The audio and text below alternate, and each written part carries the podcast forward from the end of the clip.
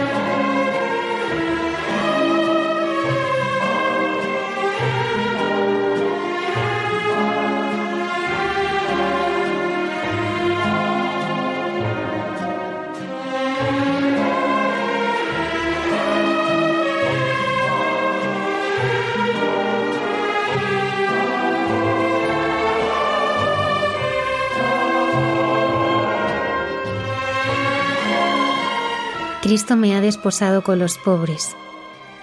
Es la certeza del padre José Manuel Orcajo que llegó hace más de 12 años a su parroquia de San Ramón Nonato en Puente de Vallecas.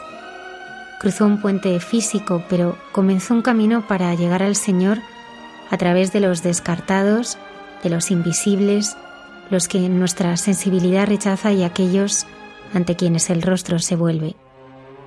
Muchas de las historias que nos contará esta noche están recogidas en su libro Al cruzar el puente. El misterio del otro siempre nos espera, tan solo hace falta dar el primer paso.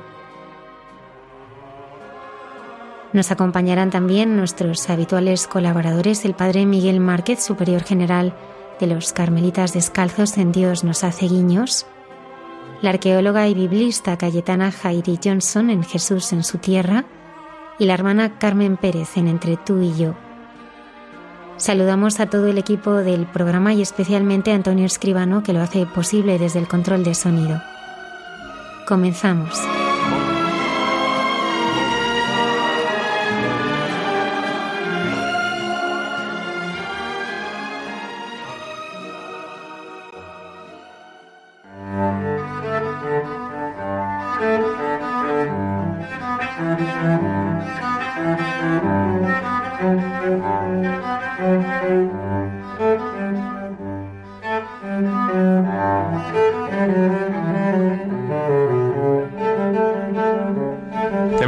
Con nosotros al padre José Manuel Orcajo, sacerdote de la Archidiócesis de Madrid desde hace 17 años y desde hace 10 eh, párroco de San Ramón Nato de Puente Vallecas.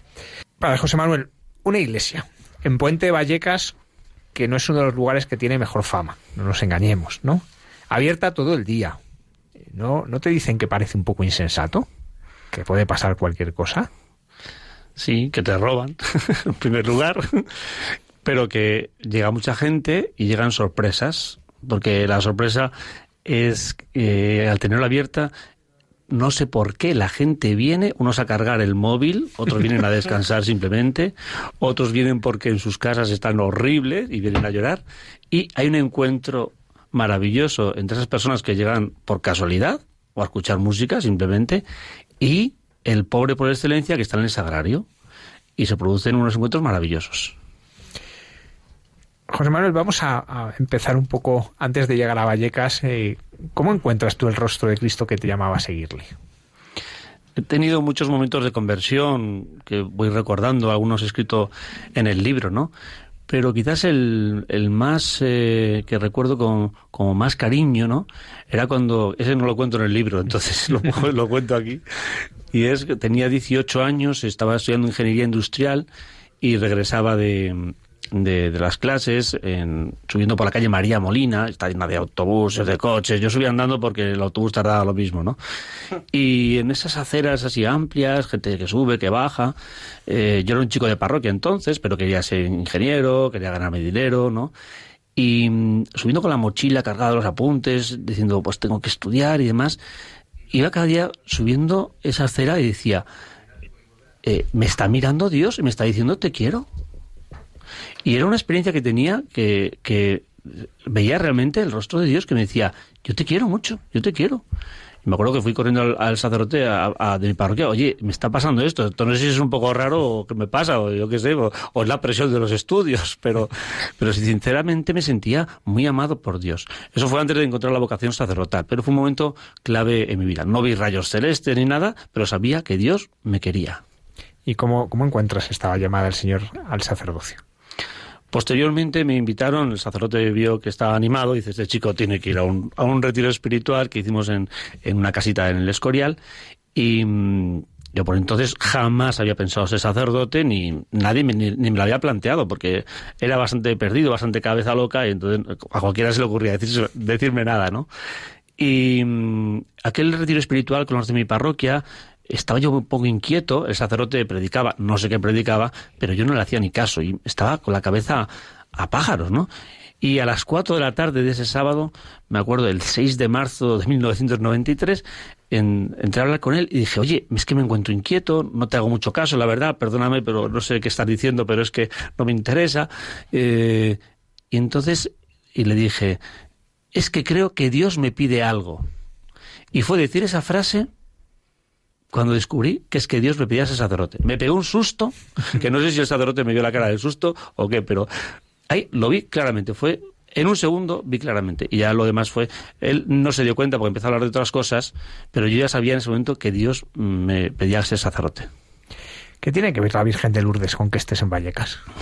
porque el 11 de, de febrero eh, al celebrar la misa por la mañana en mi parroquia de las Delicias, eh, eh, entró el vicario episcopal, me miró así con ojillos así de mm, chispeantes, ¿no? Y me acuerdo que decía, ¿quieres ir a Vallecas? Y yo, ¿eh? Oh, ¿Cómo? Pero voy a celebrar la misa, ¿verdad? sí, la parroquia San Ramón Nonato, que está en Vallecas, que, que vas ahí de párroco. Claro, quedaba, quedaban 30 segundos para empezar la misa, no me dio tiempo a réplica, entonces ya, cosa que yo lo hizo poco a posta, se lo suelto y este lo medita en misa y al terminar la misa, pues le dije, pues sí, sí, vamos a donde sea, a donde diga el Señor. ¿Qué es lo primero que haces al llegar allí a tu destino? Pues liberarme de una batalla campal que había, eh, porque yo llegaba con el coche para dejar unas cajas, unos bultos, entro por debajo del puente de Vallecas y me encuentro con furgonetas de la policía, con los policías con cascos, con porras, con los walkie-talkie, digo, ¿esto es normal en Vallecas? O no? hacía mucho tiempo que no iba a Vallecas, ¿no? Y empecé a ver que correteaban de un sitio a otro, cuando de repente se me cruza por delante del capó de mi coche un encapuchado corriendo, unos contenedores quemados a 15 metros, todos los conductores estamos ahí encogidos, la policía detrás de ellos, el helicóptero sobrevolando el cielo.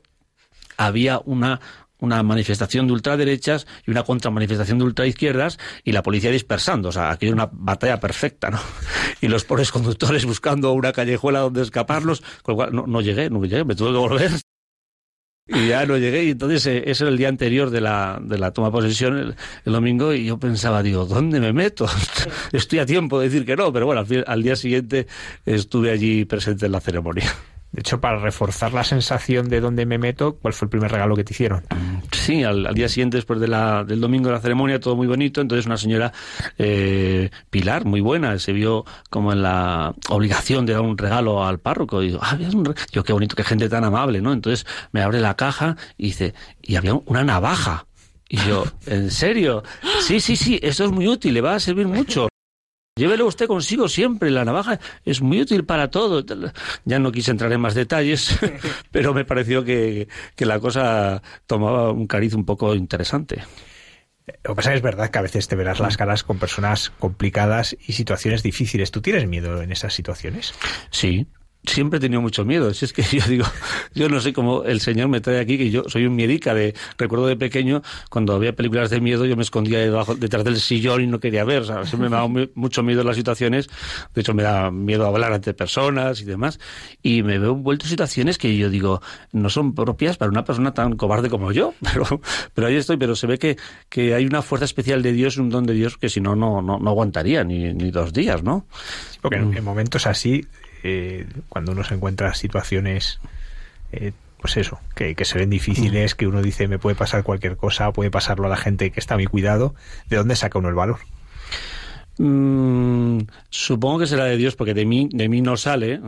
Y lo que sí siento es que eh, hay como una fuerza de Dios que, que me dice, o sea, mm, o sea, no te eches atrás, ¿no? Hay un, o sea, aunque tengas miedo o, parezca que esto puede suceder algo, algo grave, ¿eh? cuando te está viniendo un señor de dos metros con unas barbas tremendas, con unos aros, ¿no? Y te está amenazando o insultando así, eh, que dan ganas de salir corriendo, el Señor dice, mírale a los ojos mírale a los ojos. Yo se me miro a las personas que son así más amenazantes o, que están borrachas o que están pasando el mono, pues mirarle a los ojos y, ver detrás de esa mirada un hijo de Dios, ¿no?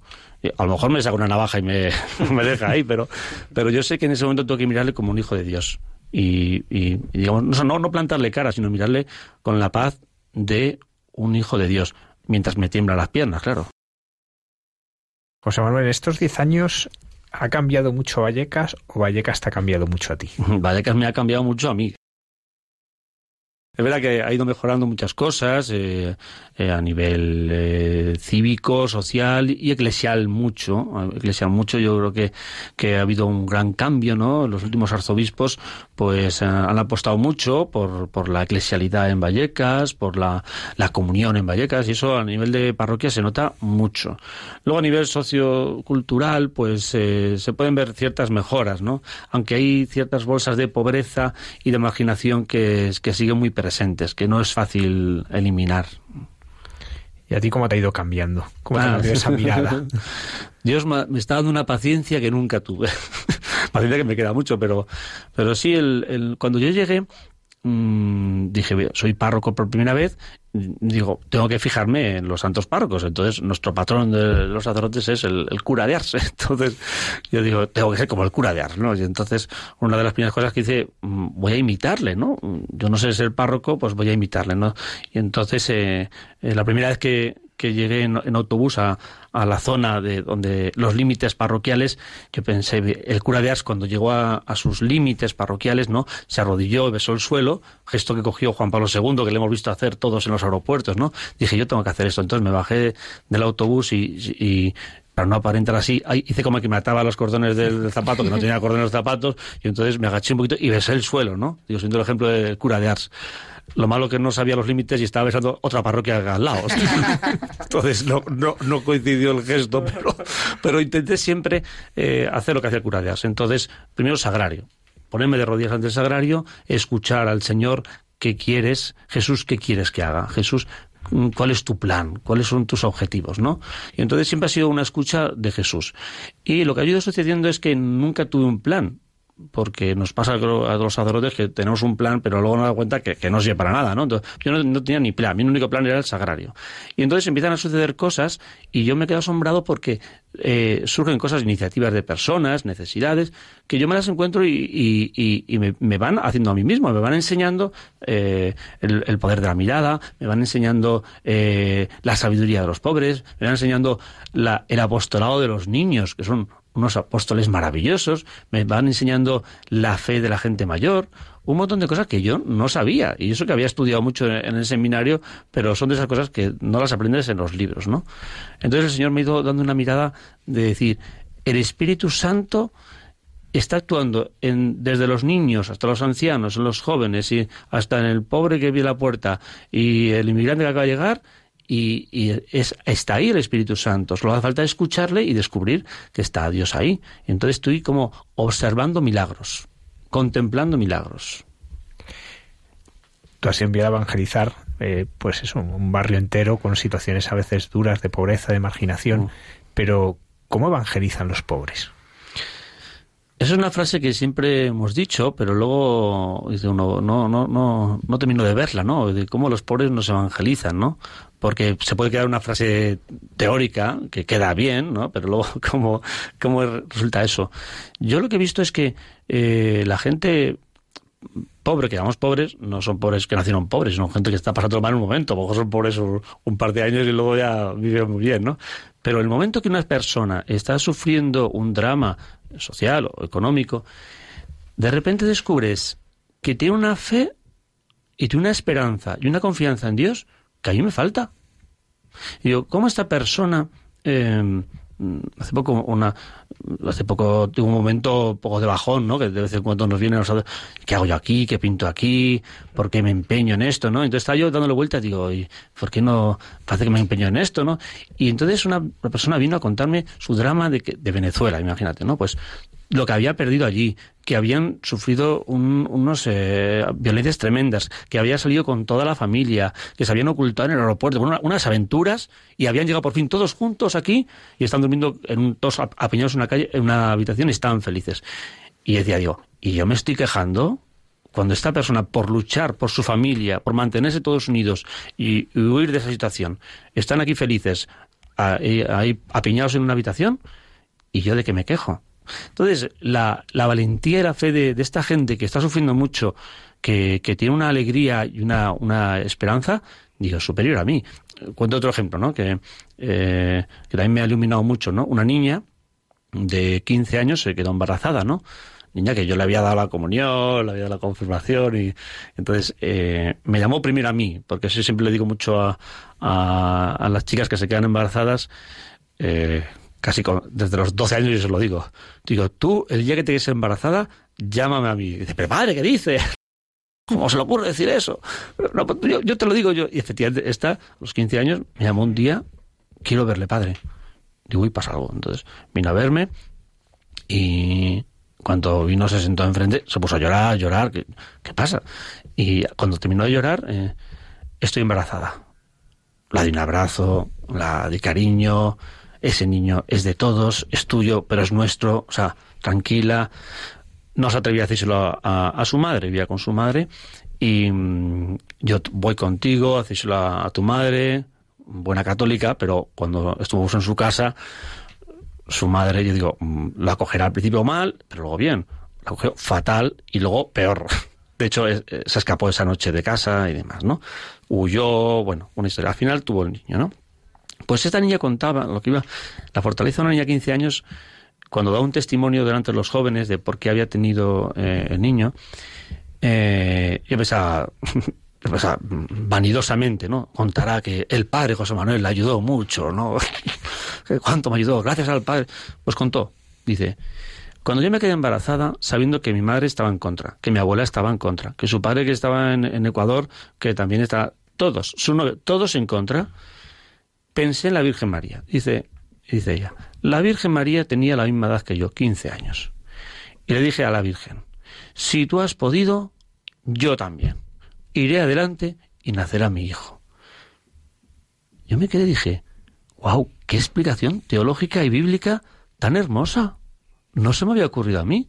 Esa niña, que yo la consideraba una niña normal de catequesis, había sacado una enseñanza del Evangelio que me dejó apabullado. Y yo, con razonamientos socio, sociológicos, culturales, ¿no? Sobre la vida, ella acudió a la Virgen. Por eso los, pobres te evangelizan, porque en las situaciones dramáticas, que, yo no me he encontrado tan dramáticas como se encuentran ellos, dan unas lecciones de evangelio, de vida y de esperanza, que son un, yo soy un discípulo de ellos. Es verdad que además llegas a Vallecas en un momento en que la eh, crisis está eclosionando, que, es el momento en que empieza, eh, un, momento que, allí es muy duro. ¿no? Y, en toda esa situación, eh, ¿a quién le apetece estar con los pobres, con el que estaba bien y ya de repente está en una depresión? ¿A quién le apetece estar con el alcohólico eh, que vive en la calle, que huele mal? Pues ah, no sé a quién, pero a mí no. Porque yo siempre recuerdo la primera vez que tuve contacto con Caritas en el seminario, me dijeron, eh, mira, vete a una charla que hay de Caritas, así vas aprendiendo cosas, ¿no? Y yo estuve en esa charla una hora y salí diciendo, Dios, esto, esto, esto es para otros, o sea, esto no es para mí, o sea, yo menos mal que me dedico a otras cosas, a mí esto no, ese tema no me interesa. Cuando me enviaron a una parroquia que abrieron un grupo de acogida de inmigrantes, año 97, que empezaba a haber algunos inmigrantes, ¿no? Yo estuve unas semanas y decía, esto, esto es muy raro, esta gente es muy rara, sabía una forma muy rara. Y yo, bueno, menos mal que ya terminó esta parroquia, me voy a una parroquia normal, y en fin, estas, estas personas tienen que atenderla, alguien tiene que atenderlas, ¿no? Pues Dios enviará a alguien y para que las atienda. Lo que no me esperaba yo es que Dios me casase con los pobres. Dios me ha casado con los pobres lo digo en sentido fuerte, es algo que he pensado mucho, ¿no? O sea, no es que acompaño a los pobres o soy su amigo, no, es que me ha casado con los pobres. Eh, la verdad es que no me ha pedido mucho permiso, pero, pero porque sé que él, hace así las cosas, yo lo he dicho que sí, claro, pero él me ha generado una relación tan íntima, tan tan esponsal, tan de amor con los pobres que nunca me podía imaginado tampoco me podía imaginar que iba a ser sacerdote hasta aquel día que me, que llamó. Entonces él va siempre de sorpresa en sorpresa. Entonces no es algo que yo, que es que yo de pequeñito dije, mi madre decía, ay, es que este chico, ¿cómo le gusta ayudar a los pobres? No, jamás, jamás. Yo soy una familia pobre y sé lo que es eso, y que te dejen los primos la ropa y esas cosas, pues eh, ir a trabajar para poder arreglar la bicicleta, pues todas esas cosas las he vivido y nunca me han gustado aunque he reconocido que he aprendido mucho por ser una familia pobre. A mí ser una familia pobre me ha, me ha dado una sabiduría que con el tiempo me he dado cuenta. Pero yo nunca soy una persona especialmente sensible por la pobreza, ni los pobres, ni nada. Sin embargo, el Señor me ha casado con ellos. Y el Señor me ha dado una sensibilidad de decir, ahí tienes a esa persona que te desagrada, pero dice Dios, es esto hermano, eso tienes que acogerle. Y sobre todo con el ejemplo del Papa Francisco, cuando el Papa Francisco nos escribió en esta primera encíclica eh, eh, Evangelii Gaudium, ¿no? Hay que salir a las periferias, y las periferias no es la moraleja o pozuelo, sino las periferias es aquel que te cuesta, aquel que, que no soportas, aquel que le sientes lejos, aquel que te parece desagradable. Ahí tienes que ir. Y meditando esas palabras del Papa, yo decía, a ver, ¿a mí quién me cuesta? Y dije, claro, los de la puerta, claro, los pobres que están en la puerta, porque durante el día piden monedas y por la noche están borrachos y tengo que recogerles. o se tumban el templo. Y, claro, eh, algo tienes que hacer con ellos. Aparte de decir, a ver si se van ya. Y entonces ahí comenzamos a una serie de iniciativas que la gente proponía, pues digo, estos tengo que atenderlos también. No solo eso, sino pues esa, esa persona que, que tiene peor aspecto, aquella persona que, que, no sabes cómo ayudarla, pues mira, al menos reza por ella y estate en su compañía. Por un ejemplo, me acuerdo, la primera cena de Nochebuena que tuvimos, mm, eh, fue en contra de mi opinión, porque llegó un feligrés que dijo, mira, padre, yo cada noche buena ceno con mi mujer, con mis dos hijos, somos felices, pero pienso en tanta gente que lo pasa mal, están solos. ¿No podemos hacer algo? Dios sí, por rezar por ellos. Sí, pero algo más. Y yo ya le vi a y digo, ¿algo más a qué te refieres? Pues mira, que cenemos, hagamos una cena con los pobres. Digo, el 24 por la noche, cuando ceno yo con mi familia, Claro, si lo hizo un feligrés, pues digo, ¿cómo, ¿cómo, va a decir el párroco que no?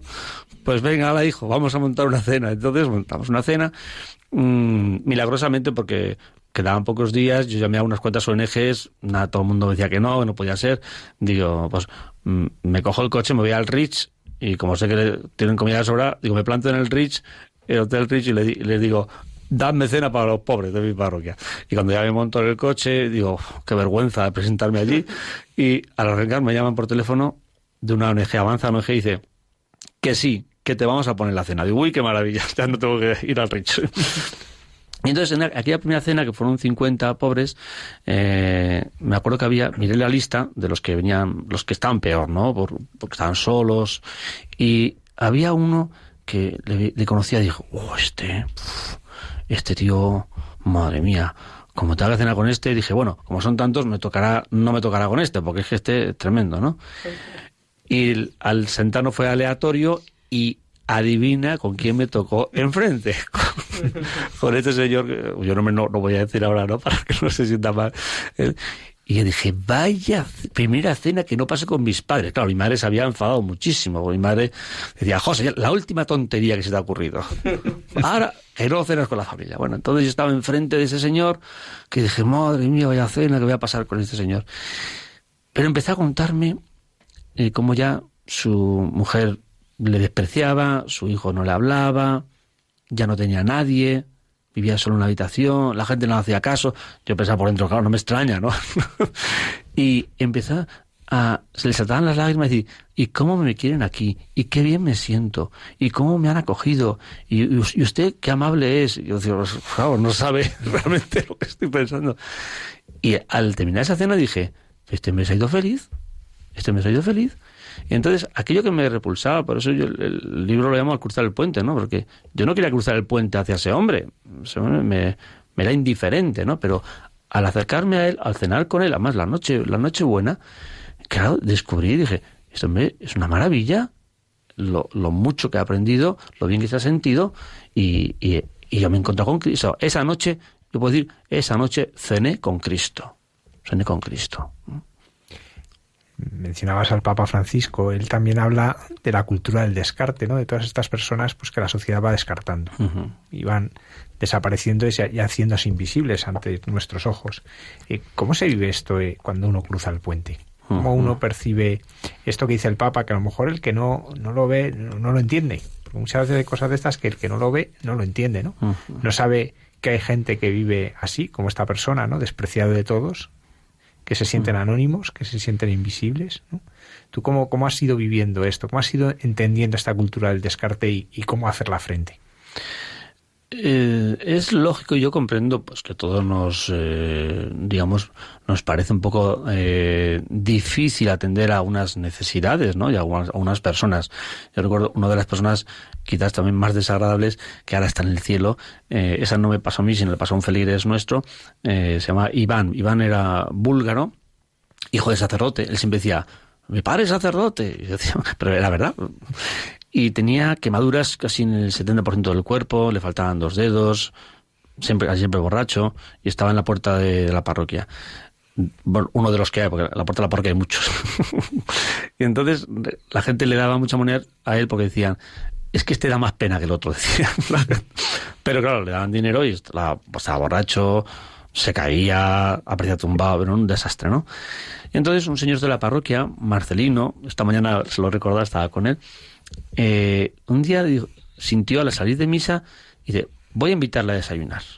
Entonces le dijo, vente, Iván, vamos a desayunar. Entonces estuvieron desayunando ahí y tal, y le iba contando su historia. Y entonces Marcelino, mientras le veía desayunar ahí, que zampándose los bollos, ¿no?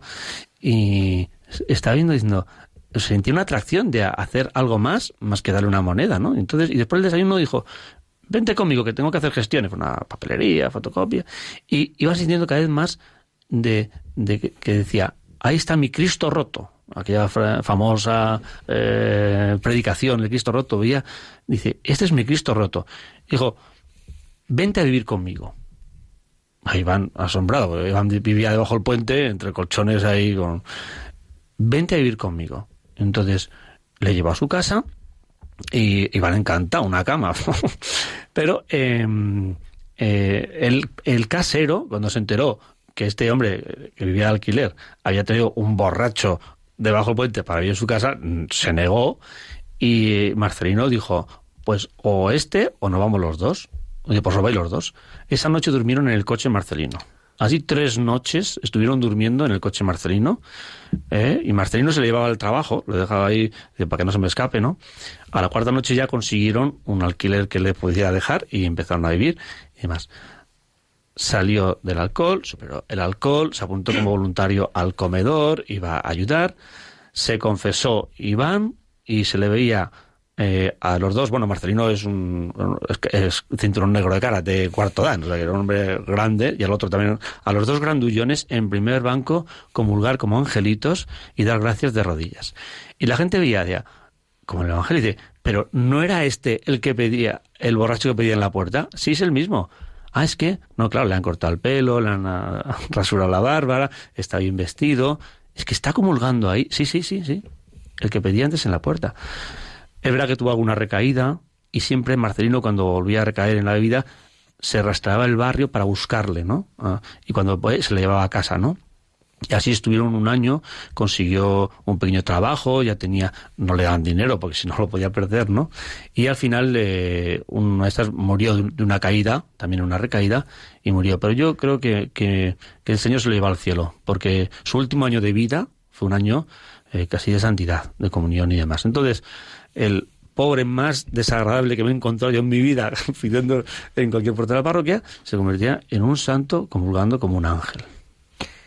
Se puede sacar entonces a una persona que vive en la calle. A veces parece que son personas que no tienen solución, ¿no? Pero tú nos, tú eh, nos cuentas el caso de Iván y habrás conocido otros, ¿no? De personas que van saliendo a la calle cuando encuentran a alguien que les acoge, a alguien que... Sí, o sea que la pobreza... Em, tampoco quiero ser aquí un sociólogo, ¿no? Pero los que estamos ahí cerca de las personas con dificultades vemos que la, pobreza está en la, en la mente, está en la mente. O sea que eh, si uno quiere salir de la pobreza y se empeña y pone corazón y mente, hay muchas ayudas. Ahora, si uno sufre depresión o una enfermedad mental o un desastre amoroso, pues es muy difícil que, le saques porque no, no quiere salir.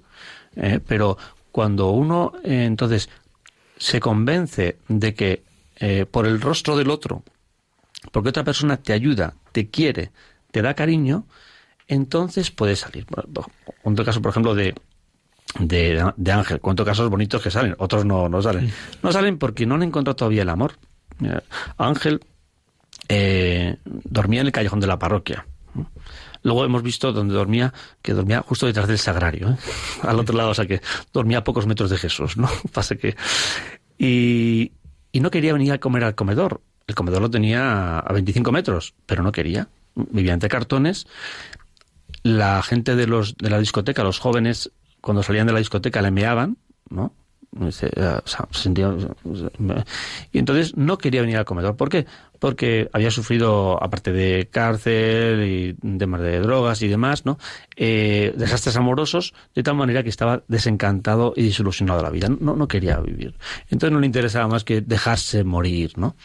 Pero una voluntaria insistía, iba a hablar con él, le llevaba un yogur, le daba cariño, hasta que por fin consiguió, venga, vente, y entró el primer día al comedor. Al verse sentado, mesa, mantel, plato, comida, le gustó y, repitió otro día y otro día y otro día y de ahí pasó a la residencia. Tenemos unos hogares, tenemos hogares María de Villota y ahí están un tiempo hasta que se reinsertan, ¿no?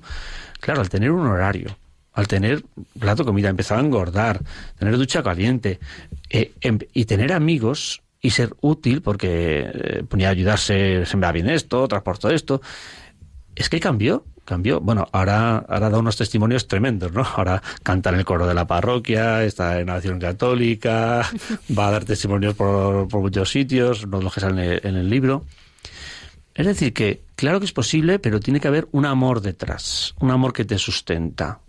Si no se tiene amor y el amor te lo dan las personas, o el amor de Dios, pues uno no tiene interés, ilusión por salir. Esa es la, para es la clave. Para los pobres, o les das amor, o si no, no hay una plataforma, un suelo base sobre el que apoyar todas las demás ayudas. Tú cuando empiezas a, ver toda esta realidad, ¿cómo resonaban las palabras cada vez que lo hicisteis con uno de estos, lo hicisteis conmigo? ¿Cómo empiezas a descubrir el sentido profundo que tiene esta palabra del Señor? Pues no me acuerdo ya, porque ese es un evangelio que, lo meditamos tantas veces y que está siempre presente en la vida de, todo, de todo cristiano, ¿no? Pero mm, sí podría decir que, em, que cuando cuando el, tratas bien a una persona, le tratas bien, no en el sentido de como yo te cuido, sino que, que, que descubres su misterio, ¿no? O sea, que descubres su misterio de esta persona, de lo que vive y demás, entonces eh, empiezas a darte cuenta de que, primero, que no eres tú el que actúa, sino que hay una fuerza del Espíritu Santo que actúa en ti. Y segundo, que empiezas a descubrir que, que el otro empieza a cambiar de una forma que no lo has hecho tú. Yo no, yo no he hecho, yo no he hecho eso, porque esta persona se siente tan contenta, pero yo no he hecho nada, no he hecho nada. o sea, que, que está Cristo en, medio de esa relación, está Cristo eh, cambiando los corazones, ¿no? Y entonces aquí me acuerdo de, de o sea, que las, las sorpresas que me llevo, porque de, de, no hacer nada te das cuenta de que, de que es Cristo que está actuando, ¿no? Recuerdo eh, a José Manuel, José Manuel es otro como se llama como yo, me acuerdo mucho, y también otro que está en el cielo, ¿no? Yo creo que es uno de los ejemplos más claros de que entró un pobre y salió un santo, ¿no? Eh, que es como nuestro lema, ¿no? Eh, entra un pobre en nuestra casa y sale un santo, ¿no? Es nuestra, nuestra mayor ilusión, ¿no? Pues José Manuel, mm, de joven, eh, tenía mucho dinero, trabajaba muy en el corte inglés, ganó tanto, tanto dinero que se conocía toda la noche madrileña. Ya era el experto en la noche madrileña y cayó en bebida, alcohol y todo, ¿no? Entre tanto, mm, su padre se murió cuando él estaba borracho. Él vivía con su padre porque había perdido amigos, había perdido el trabajo, nadie confiaba en él, solo su padre. Pero su padre eh, cayó por las escaleras una borrachera de esas que tenía de cinco días. Y cuando salió de la borrachera, descubrió que su padre se había muerto, la habían recogido, la habían enterrado y ya habían hecho todo. Entonces dijo, mi padre se está muriendo y yo estaba borracho. Fue ya, mm, vamos, fue el remate, ¿no? A partir de entonces entró mucho peor, ya probaba todo tipo de sustancias y ya ni Proyecto Hombre ni la Cruz Roja, nadie, ya, ya había probado de todo y no había manera. Pues un día pasó por casualidad por la parroquia y, y resulta que eh, nunca había entrado en San Ramón y entonces eh, entró, estaba abierta la parroquia, cosa que, eso no, eh, no me lo has preguntado porque ya sé que el padre Javier eso ya lo da por supuesto, que hay que estar las parroquias abiertas, ¿no? Porque si no están abiertas las parroquias no suceden cosas, ¿no? Y entonces estaba abierta la parroquia, eran las dos así de la tarde y entró y, dice él que escuchaba Monteverdi, yo no sé, habíamos puesto un disco cualquiera, pero bueno, era Monteverdi, ¿no? Entonces le recordó a su infancia de pequeño, ¿no? Había un colegio bueno y mm, se quedó sentado con paz, escuchando, y había un sacerdote eh, confesando. Estaba ahí sentado confesando. Y entonces dijo, y entró y se confesó. Confesión larga, larga, larga, ¿no? Era otro sacerdote, que está mi compañero. Y al terminar la confesión, muy sabiamente, el sacerdote me buscó y yo dije, José Manuel, dale algo a este, porque si no se nos pierde que este ha salido de la droga, del alcohol y, y este no, no puede perder. Y en ese momento yo tenía prisa porque tenía que ir a, comprar un castillo en Chable, que teníamos una fiesta el sábado con los niños. Y yo dije, pues mira, tengo un encargo ahora que hacer. Digo, mira, mm, toma las llaves de mi coche, toma 200 euros y vete al Covendas a, por un castillo en Chable. Carmen me miraba y decía, padre, pero usted que no ha entendido de drogadicto y alcohólico, ¿cómo me da su coche y dinero? Mira, yo tenía prisa, digo, mira, mira, tío, que, tengo, mucha prisa hacer, ¿me ayudas?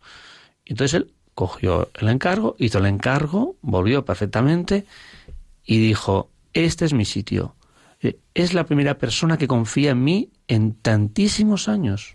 Porque ya nadie se fiaba de él, claro. Y entonces para mí fue un gesto de lo más sencillo, de decir, oye, vete a por un castillo hinchable, y para él fue el cambio de su vida. O sea, ni los proyectos ni todas las terapias hicieron lo que le hizo, después de la confesión, claro, ese acto de confianza ese acto de confianza. Ahí está Cristo. O sea, fue Cristo que le trajo, fue Cristo que le llevó al confesionario y fue Cristo el que dijo, yo confío en ti. Bueno, se convirtió en un voluntario excelente, dejó todas las drogas. Es verdad que tuvo alguna recaída del alcohol, porque esto es muy, es muy difícil, pero eh, consiguió su trabajo y murió trabajando. Trabajaba cuidando a un señor y le dio un ictus al cabo de varios años, eh, el año pasado, y él decía, en mi entierro no habrá ni el enterrador, decía. no, pues estoy tan abandonado. Bueno, el día del tanatorio es que no cabíamos en la sala. El día del funeral es que estaba la iglesia abarrotada. Todo el mundo contaba cada historia. Dice, qué buena persona, cómo me quería, cómo me animaba. Una señora decía, yo que no le conocía mucho, cuando me veía, cruzaba, hombre Paquita, cruzaba, ¿qué tal estás? ¿Cómo estás? Venga, anímate y tal. O sea, unas historias contaban todos. un santo, se ha convertido en un santo, ¿no? Entonces, al final, es eh, el, el yo hice solo el acto de confianza en una persona y de eso se sirvió Cristo para cambiar completamente su vida. Hablamos de pobreza, pero precisamente mencionas a esta persona que tenía mucho dinero mm. Y ese mucho dinero le conduce a la pobreza. También cuentas la historia de Marín, ¿no? Que es otro que también, eh, precisamente porque Pende tiene mucho dinero, arruina toda su vida. Eh, ¿No es esto como una paradoja que también nos ayuda a entender que en la pobreza es cuando uno encuentra a Dios? Sí, efectivamente, esa historia es muy bonita porque este hombre cuando le tocó la lotería y tenía tenía de todo es cuando se perdió, ¿no? Cuando perdió su familia, perdió su mujer y, efectivamente esto le ha pasado a mucha gente, es una experiencia que todos hemos vivido eh, en las familias, ¿no? De que que el dinero al, final eh, te quema y al final te, te va perdiendo, ¿no? Entonces, eh, mucha gente que está en la calle, vamos, no, no sé todos, ¿no? Pero te recuerdo, ahora me estoy acordando de Manolo, un, un pobre de, que pedía en la puerta, muy majo, muy simpático, ¿no? Muy amable, ¿no? Y, y daba mucha penita al pobre, ¿no? Y cuando se murió, eh, descubrimos que tenía tres pisos. En uno vivía su mujer, en otro vivía sus hijos y otros la habían metido unos ocupas y él vivía en la calle. Porque cuando ganó mucho dinero por la construcción, eh, cayó en la bebida y entonces ya le habían despreciado todo y ya le tenían los tres pisos, él estaba viviendo en la calle, ¿no? O sea que al final sucede eso que, que no podéis servir a Dios y al dinero, nos dice el Señor, ¿no? Y entonces el, dinero te va quemando, ¿no? Te va quemando y, muchas personas eh, han caído precisamente por, por no saber eh, vivir una, una, austeridad y vivir una, una, una vida cristiana, pues eh, han caído en, redes de la, de la imaginación, lo cual es más duro, porque esas personas han tenido de todo y se ven así, ¿no? Recuerdo unos chicos que me contaban que, no, de un colegio que iban a la Plaza Mayor a, dar cafés y esto, ¿no? Y entonces eh, uno, uno les, les llamó, ¿no? Les, ah, un café y tal. Y les dio una dice, yo a vuestra edad iba a un colegio más caro que el vuestro. Yo he tenido más dinero que vuestros padres. Y mirad cómo estoy aquí ahora durmiendo en, en la Plaza Mayor. A ver qué hacéis con vuestra vida wow, se quedaron, el profesor estaba emocionado y dice, esto sí que es una lección magistral, ¿no? Efectivamente, mucha gente eh, ha caído en, precisamente por esto, ¿no? Porque, porque es que eh, al final o, tienes una, un amor grande, una familia grande, una que te sostiene, o si no te pierdes, claro. Ahí también muchas veces, bueno, la gente llega como llega, ¿no? De vestido, de higiene, ¿no? ¿Cuánto engañan las apariencias? ¿No? Estoy pensando, por ejemplo, en aquellos primos toxicomanos que van al comedor, ¿no? Ah. Eh, pues personas así, ¿no? Que, ¿cómo, ¿cómo engañan las apariencias? Porque juzgamos por la apariencia, ¿no? Y más en, cada no sé antes, pero en un mundo como el nuestro, que la gente vive pendiente de cuántos likes tengo, como que esa apariencia cada vez cobra más cuerpo. ¿no? Y, tú precisamente estás en un lugar que la gente eso no lo cuida. ¿no? ¿Cómo, ¿Cómo se aprende uno a mirar más allá? ¿no? Esa mirada que, que descubren en el otro un hermano, un hijo de Dios. Sí, es, es curioso, sí que, que no te terminas de acostumbrar, eso que por las mayores pintas raras, extrañas que tenga una persona, eso no quiere decir nada. No quiere decir nada. Eso cuesta aprenderlo. Si tuvimos un caso de cuando estábamos comenzando el comedor y todavía eran 40, 50, ahora son más de 300, ¿no? Y, entonces llegaron un día dos, unas greñas. Uno tiene unas greñas tremendas.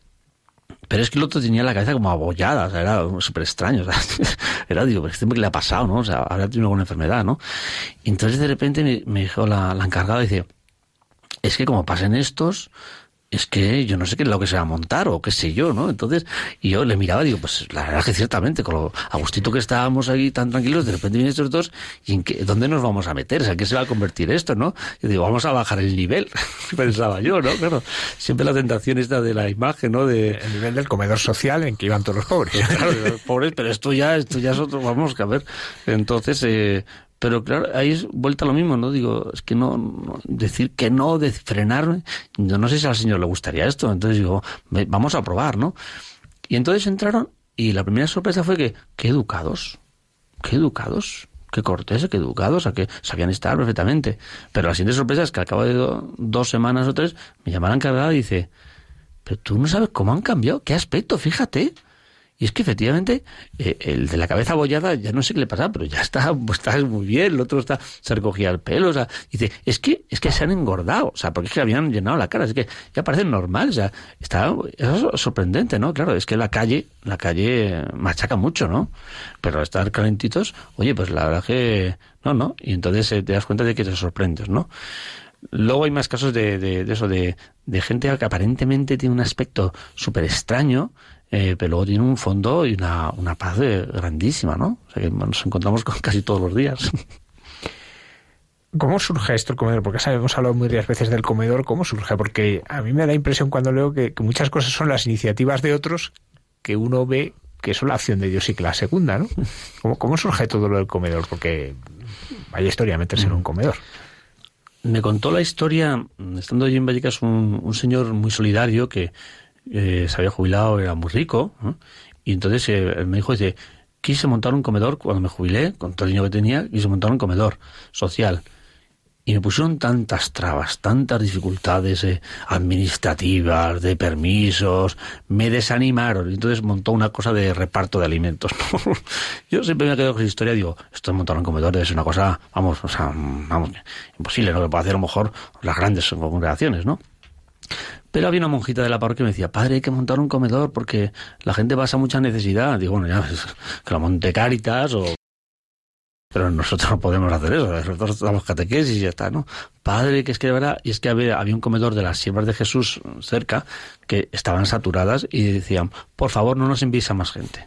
Y claro, yo me doy cuenta, digo, es que tienen razón, porque eh, claro, para mí era muy fácil una persona me mm, ¿puedo comer a diario? Digo, sí, vete a la sierva, le hacía una hojita de derivación y ya está, un problema menos, un problema menos, ¿no? Eso es descartar también, lo que decía el Papa, ¿no? Y decía, claro, es verdad, es que para mí es muy fácil enviarla. Ya dijeron, por favor, no me envíes a más gente.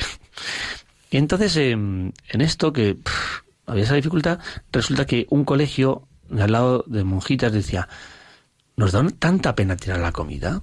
Es que esto es un poco algo que nos da una vergüenza, ¿no? Entonces, ¿puede usted hacer algo? Y entonces conecté la, el ofrecimiento con la necesidad dije, pues vamos a hacer algo, nos lanzamos, vamos a cruzar el puente de nuevo, ¿no? Entonces me fui yo con mi, con mi coche a recogerlos sin permiso de sanidad y sin nada, claro, porque si hubiera esperado las licencias, todavía sigo esperando, ¿no? Y entonces me llevé ahí y entonces citamos unas familias muy necesitadas, tres o cuatro familias, con el Tupperware y, vamos a yo en mi despacho es una forma discreta a ver cómo funciona esto y tal, ¿no? Pero al ver la alegría con que la que recibían el Tupperware de lentejas o los macarrones, y la verdadera necesidad que tenía, te contaban que llevamos, la gente dice, que llevamos casi un mes con, con arroz y atún, por ejemplo.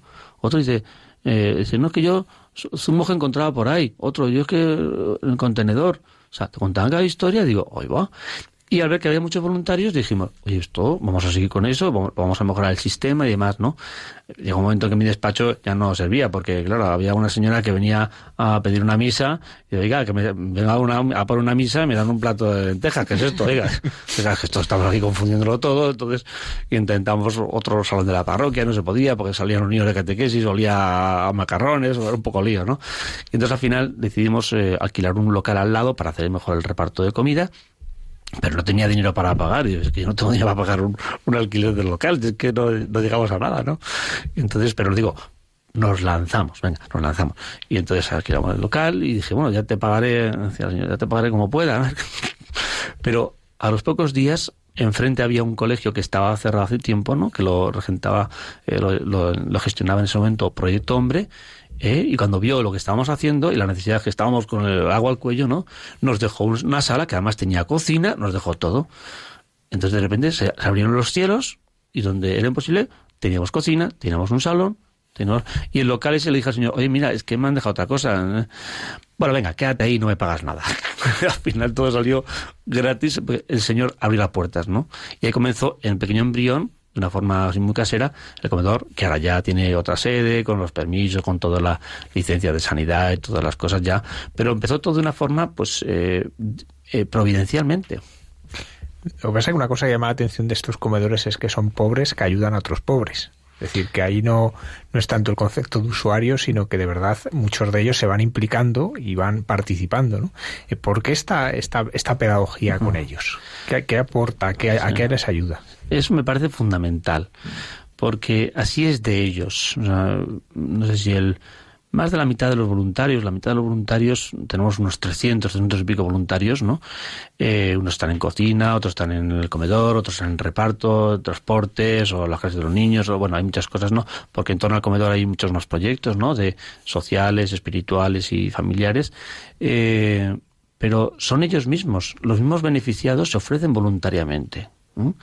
Eh, y, por en caso de una señora que viene a pedir comida y entonces se lleva su tupperware y demás, oye, pero tú qué haces todo el día, ¿no? Estoy en casa, no encuentro trabajo, no qué. ¿Por qué no tienes a cocinar? Es que yo estoy muy triste, estaba depresiva la pobre, ¿no? Se notaba depresiva. Vente un día a cocinar, hombre, aquí ayudas, echa una mano, ¿qué haces en casa? Ah, ver la telenovela y tal. Bueno, se viene al comedor y claro, resulta que se le da muy bien la, la cocina, ¿no? Entonces, y luego la gente dirá, uy, qué rico te ha salido, que no sé qué tal. Entonces ella dice, ahí va, qué bien, me han felicitado, se fue contenta. Oye, ¿y puedo ir otro día? Entonces, de repente, una persona que estaba depresiva porque no la contrataron en ningún sitio, se encuentra feliz porque la felicitan. Entonces, es una voluntaria. Vino pidiendo comida, pero se ha convertido en una voluntaria. Y muchos son así. Entonces, ellos mismos llevan el comedor, ellos mismos se preocupan de que esté todo en su sitio, ellos mismos eh, no vienen a, a ser voluntarios porque les dan, sino vienen a ser voluntarios para sentirse útiles y sentirse responsables. Y decir, y yo, somos pobres que evangelizamos a otros pobres, porque con el plato de comida también les dan la fe a la gente, porque le dan alegría, se reza y les invitamos a retiros espirituales, y ellos mismos se han hecho responsables y dicen, es nuestro comedor cuando tuvimos que hacer obras al principio, ¿no? Pues ellos venían, se ponían el casco, el que tiene una pared, o llevar los sacos de arena, o lo que sea. Eh, era precioso ver como una riada de gente que entraba a ayudar, cada uno. Uno decía, yo es que no sé qué hacer, pues, pues llevo el agua, entonces lleva el agua, ¿no? Entonces, es de ellos, y ellos se sienten responsables. Así han pasado de vivir de las ayudas a vivir ayudando. Es el objetivo, ¿no? Que ellos se, den cuenta de que ellos pueden ayudar mucho a otras personas. Y eso solo pueden hacerlo con la fuerza de Cristo, claro. Cuando uno escucha estas cosas, pues ve el Evangelio, ¿no? Porque en el fondo aquí no sé si habrá multiplicación de los panes y los peces, pero sí multiplicación de las manos que ayudan, ¿no? Y bueno, antes mencionados, ¿no? Pues que es como lo de ciego, ¿no? Pues quién es este que estaba ahí. Eh, una de las cosas preciosas que cuentas en el libro es cuando ese peculiar Cana de Galilea que vivisteis en el Hospital Gregorio Marañón. ¿Cómo fue aquella, aquella ocasión ¿no? en que en el Gregorio Marañón os encontráis ahí todos en la habitación pues celebrando como uno de los pobres ah, dicho ese camino a la santidad? Es que, me han pasado tantas cosas en el Gregorio Marañón. ya no me acordaba cuál de ellas porque ahí me han pasado, recuerdo, hablo de Gregorio Marañón, me acuerdo de tantas historias, pero sí, sí, la de este Miguel. Mm, eh, empezó a venir al comedor por necesidad, pero eh, era muy huraño, muy osco, no se relacionaba con nadie, venía, comía, se marchaba, ¿no? Claro, había hasta 13 años en la cárcel, ¿no? Y entonces se comprendía, ¿no? Pero poco a poco fue comprendiendo que la gente le trataba bien, con cariño, y entonces eh, pues empezó a relaciones con la gente, a hacer amistades, ¿no? Y eh, pero estaba amarillento, entonces eh, tenía mm, pancreatitis, yo creo, entonces entró eh, a, los, a los pocos meses entró urgencias en el Romarañón nos dijeron está muy grave, está allí en la habitación. Y espontáneamente los mismos eh, pobres del comedor y algunos voluntarios iban allí a verle. Uno se quedaba por la noche, toda la noche con él. El trasiego de gente que entraba y salía en la habitación era de lo más llamativo. Entraba el de los pelos, el de la greña, el de los tal, el, de las pintas. Y claro, las enfermeras estaban un poco de esto aquí que, pasa. Y entonces ya el tercer día ya pude, pude ir, ¿no? Y, y era ya bastante de noche y me encontré ya cuatro en la habitación con él, ¿no? ¡Hombre! Y según entro yo, dice, ¡hombre, el padre! Saliros todos que me voy a confesar, que llevo 30 años sin confesarme. Entonces yo me quedé bastante asombrado porque yo había hablado un poco con él, pero tampoco mucho, ¿no? Salieron todos, él se confesó como un niño, encantado, y me dice, esto hay que celebrarlo. A ver, vaya ya a la máquina de Coca-Cola, se saca unas Coca-Colas, unas Fanta, y se empezó a buscar, a buscar unas monedas que tenía por ahí, digo, deja, deja, ya te invito yo, que no, que esto lo pago yo, bueno, ahí no sé qué hicimos, ¿no? Salí allá afuera, digo, vamos a celebrarlo, entonces cogí unas Fantas y tal, y sin vieron las enfermeras, las metimos las Fantas ahí, y, todos en torno a la, a la, a la, a la, a la cama del enfermo, tomándonos nuestras Coca-Colas, ¿no? Celebrando su primera confesión. Aquí una cosa que aparece constantemente es cómo eh, una de las ayudas, ¿no? Aparte del comer, aparte del, vestir, ¿no? Es el ayudar a recuperar eh, la mirada que tiene sobre su propia dignidad, ¿no? Una dignidad que ha sido machacada, una dignidad que, que se les podríamos la, dignidad no se puede arrebatar, ¿no? Pero, pero ellos sí se han sentido que les han arrebatado la dignidad, ¿no? Como decías, pues este pobre que, eso que dormía a la puerta de la iglesia y sobre él orinaban y sobre él le pegaban, ¿no? Eh, ¿cómo, ¿Cómo uno descubre la dignidad de las personas y les ayuda a recuperarla, a volverla a vivir? Mm, siempre desde, desde, Cristo, o sea, que, cuando se sienten amados por Cristo, cuando se sienten que, realmente Cristo les levanta, Cristo les mira como, como hijos de Dios, esa es la, primera forma de, encontrarse como nuevos, ¿no? Porque, eh, eh, sobre todo confesándose, ¿no? Cuando se confiesan, eso sí que ya es total, ¿no?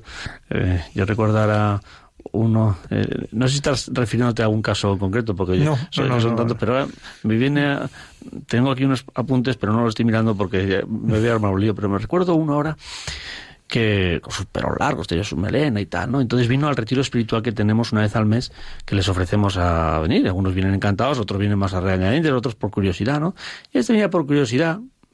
Ah, había estado, sí, unos años en la cárcel, está vagando por el mundo. le parecía todo curioso y por experimentar vino, ¿no? Escuchaba las charlas y tal, ahí. Eh, y entonces, y en uno de los, no hacía mucho caso, pero uno de los testimonios que tenemos el retiro, unos testimonios, le tocó, porque le hablaba, de la relación con su padre. Y este hombre, claro, había tenido una relación muy dura con su padre, que fue el origen de todo, ¿no? Y en medio de, de la charla, el testimonio, todos tranquilos, él se puso a llorar, se puso a llorar, se puso a llorar, no puede parar de llorar. Y entonces, eh, como no podía parar de llorar, entonces se levantó y, y lo que pasa es que eh, no sabía qué hacer, pero es que el sacerdote los sacerdotes nos ponemos un poco alejados, en, hay un patio muy bonito y entonces eh, en las esquinas estamos los sacerdotes esperando que venga a confesarse. Entonces el señor, como estaba llorando, se había emocionado el testimonio eh, y, no sabía qué hacer. Entonces vi al sacerdote y dijo, pues voy para allá. y entonces hice una confesión bueno, llorando, llorando, llorando, por eso hay que llevar muchos pañuelos, ¿no? y pero a este hombre tan rudo, tan grande, llorando, era impresionante. Cuando terminó de llorar, se confesó y, de, y demás, ¿no? Y claro, solucionó todo lo que era el dolor de su vida por la relación con su padre, ¿no? Este hombre entonces se apuntó como voluntario al comedor, resulta que era un gran cocinero y demás, luego encontró su trabajo y ahora cuando puede es voluntario. Toda esta gente, no todos, ¿no? Pero la gran mayoría eh, salen de ese bache afectivo, esa herida del pasado, ¿no? Por medio de la confesión, se encuentran con Cristo, empiezan a comulgar y eh, luego después encuentro un trabajo estable, porque es que eh, hay gente que dice, no, hay que buscarle trabajo, pero una persona que está rota por dentro encuentra trabajo y a la semana ya lo han echado. Porque se nota que está triste, que no puede, que no, no es capaz de mantener. Claro, en cambio uno que se ha construido desde Cristo, está, está retórico, está lleno, esa persona no solo encuentra trabajo, sino que lo mantiene, que trabaja bien. Y esta persona ya está trabajando eso y, y, viene a ayudar al comedor de vez en cuando. Todo comenzó por la emoción de sanar la herida del pasado por medio de Cristo. Y dentro de este, de este pues, eh, proteger la dignidad, eh, ayudarles a que la devuelvan, especialmente el tema de la dignidad de la mujer, es pues, un lugar, me imagino que también pues hay tantas situaciones dramáticas, tantas situaciones de maltrato. Eh, ¿Cómo se protege la dignidad? ¿Cómo se ayuda a defender esa dignidad de la mujer en mm. especial? Em, hemos creado recientemente, esto no sale en el libro, el proyecto María Magdalena, que es para atender a esas mujeres que han sufrido explotación o violencia sexual, ¿no? O abusos y demás, ¿no? Y entonces hay unas voluntarias que las acompañan, las escuchan, las ayudan, van recuperando esas heridas, ¿no? Y las van dando una esperanza y un, futuro, ¿no? Ya sea prostitución o abusos o mil maneras, ¿no? Y es hermoso mm, ver el rostro de estas jóvenes o mayores, ¿no? Cuando comienzan a, ser tratadas y ver el rostro de ellas mismas al cabo de, unas semanas. Es que, que me acuerdo porque ayer vi a una, digo, madre mía, qué cara, tiene cara de niña ahora. Y cuando llegó, tiene una cara de así de casi de zombie, ¿no? O sea, qué bonito, ¿no? La recuperación, ¿no? Mm, otro, otro caso que nos sale en el libro es una que llegó recientemente, eh, llegó de su país, llegó a Barajas, engañada por un supuesto novio y cuando llegó aquí a Barajas con la maleta había dejado todo por el, amante, llegó aquí, no se lo cogía el teléfono, no había nadie. Y entonces ella sola, sin nadie aquí en Barajas, con un maletón y más que 20 euros en el bolsillo, ¿no? Pasó una noche en el aeropuerto, no sabía qué hacer, ¿no? Consiguió un contrato de una paisana que le dijo, tú aquí, prostitución, eres joven, tú lo que tienes que es prostituirte y ya verás qué bien te va. Ella horrorizada, eh, ¿cómo voy a hacer yo esto? Y entonces eh, no era una santa porque no iba a la iglesia ni nada, ¿no? Pero dijo, pero ¿cómo dejo mi familia, llego aquí, que sea prostituta, pero ¿cómo es esto, no? Y entonces una limpiadora del aeropuerto que la vio dormir ya la tercera noche, ¿no? ¿Qué haces aquí y tal? Y, dices que no sé dónde ir, no tengo a nadie, no conozco a nadie, me, me han propuesto esto. Y, no sé cómo dijo, vete a San Ramón, que no sé cómo lo conocía, pero dio el teléfono y vino, me acuerdo aquella tarde que se presentó con el maletón en la iglesia, bastante mal, ¿no? Y estuvo esperando y eh, esperando, al final esa noche durmió en la, en la parroquia. Entonces ella, porque no teníamos sitio en los hogares, y, pero claro, ella dice, es que si no voy a dormir en la calle, digo, esta mujer en la calle, entonces acomodamos un salón parroquial. Y entonces para ella dijo, vamos a ver, hace un cuando ella estaba en mi familia y demás, me proponen prostitución y he dicho que no. Y ahora estoy durmiendo en la iglesia. que yo hace que no iba a la iglesia desde, uf, desde entonces aquello le emocionó tanto que al día siguiente pidió confesión. Bueno, se confesó, cambió de vida, ahora va a misa, da unos testimonios estupendos, ¿no? Eh, dijo, estuvo a punto de caer en las redes de malditas que me llevan a la perdición y dice, y me salvó la iglesia. Aquella noche dice, aquella noche que pasé en la iglesia, bueno, en unos locales de la parroquia, para allá toda la iglesia, los locales de la... Dice, me pasé casi toda la noche llorando. Yo, impura, indigna, y estoy aquí en la iglesia. de que al final la Iglesia recupera la dignidad de las personas, ¿no? Y tantas otras mujeres que han sufrido mucho eh, van dándose cuenta de que quieren salir adelante y quieren recuperar su vida. Incluso ahí también te ha tocado casi casi atender partos, cuidar bebés, ¿no? O sea, toca de todo. Eh, ¿Cómo es este hogar de embarazadas que, tenéis? ¿Por qué esta atención especial a, las, a las, embarazadas, ya que ya tienen más dificultades? Eh, como el Señor va, va por delante, yo voy siguiendo lo que Él dice. ¿no? Entonces, el primer campamento que tuvimos en la parroquia, eh, según llevé, dijo, uy, esto en verano hay que hacer un campamento con los niños, está muy mal, ¿no? Eh, no tienen dónde irse, entonces montamos un campamento me cogí unos cuantos monitores que sabían menos que los niños, eran más peligrosos los monitores que los niños, ¿no? Yo, soy inconsciente, ¿no? O sea que, bueno, gracias a Dios soy inconsciente. Si no fuera inconsciente no, no hubiera hecho lo que he hecho, ¿no? Porque entonces montamos el autobús, yo creo que eran dos autobuses, ¿no? Eran 80 niños y 15 monitores, ¿no? Así. Fuimos a Candeleda, un sitio precioso, unas pozas, bonito, la, la, la ladera de Gredos, tal. Y la primera no, el primer día un alboroto, los niños se metían en las habitaciones, hacían barricadas con la litera, no dejan pasar los monitores, no dejan, bueno, un desastre, yo corriendo por todos lados, y me decía una, hay una niña que no, no quiere ni ir a comer, ni no quiso cenar, y digo, bueno, pues como todos, déjame en paz, ya veré, y dice, es que, es que está sangrando la niña. Y que dice que dice que está embarazada. ¿Qué años tiene? Trece años. Digo, bueno, pues tontería, yo qué sé, no sé qué le pasará, pero eh, se, inventan cosas para no comer o lo que sea, ¿no? El primer día están nerviosos todos los niños. A las 12 de la noche ya conseguía calmar a todos, a la habitación, y digo, tráeme la niña esta, a ver qué le pasa, que le damos una manzanilla o lo que sea, ¿no? y cuando aparece la niña, tiene una barriga, digo, pero bueno, ¿pero tú, pero tú estás embarazada? Sí. Y, pero, pero, ¿cómo te trae tu madre embarazada al campamento con 13 años? Esto, esto no se me hace a mí. No es que nadie lo sabe. ¿Pero cómo que nadie lo sabe? No, ni su padre, ni su madre, ni los profesores. En el mes de julio, ¿eh? Se había ocultado con fajas y con camisas amplias y, nadie lo sabía, solo su novio. Pero bueno, entonces, ¿y cuántos meses tarde? Cuatro meses. Madre mía, ¿y has ido al médico? No, no he ido al médico, no he ido a nada. Entonces, y estaba sangrando, había sangrado. Y yo digo, ¿esto qué es? Entonces llamo, llamo a un médico amigo mío a las 12 de la noche. Digo, perdóname, pero ya tengo este caso. Se puso con.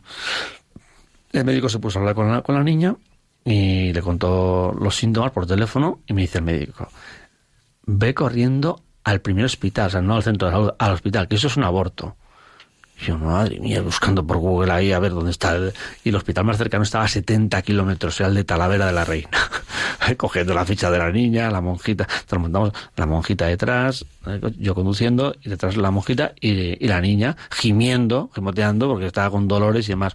Yo por las carreteruchas de, de la Sierra de Gredos, que digo, aquí me salgo en una curva, llegamos a la autopista a las 5, yo a 190 por hora, digo, espero que me pare la policía, así nos escoltan, o la llevan ellos, ¿no? Porque ya la niña gemía, digo, aquí tengo que parar y hacer aquí un hospital de campaña.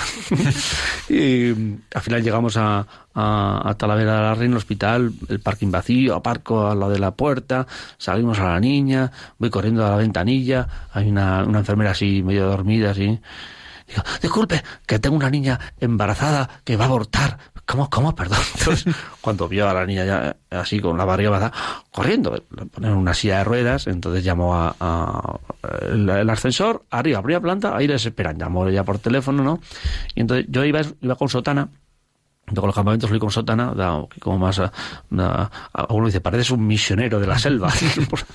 y entonces la figura era eh, yo con sotana llevando a la niña detrás de la monjita, o sea, había algunas enfermeras que miraban, pero esto, esto es una película o qué es esto, o sea, una madrugada, llegamos arriba, estamos en, el ascensor, sale la puerta del ascensor, ginecología, eh, estaban ya esperando las enfermeras, metemos a la, a la niña en ruedas, se cierran las puertas y dije, uy, de lo que me he librado.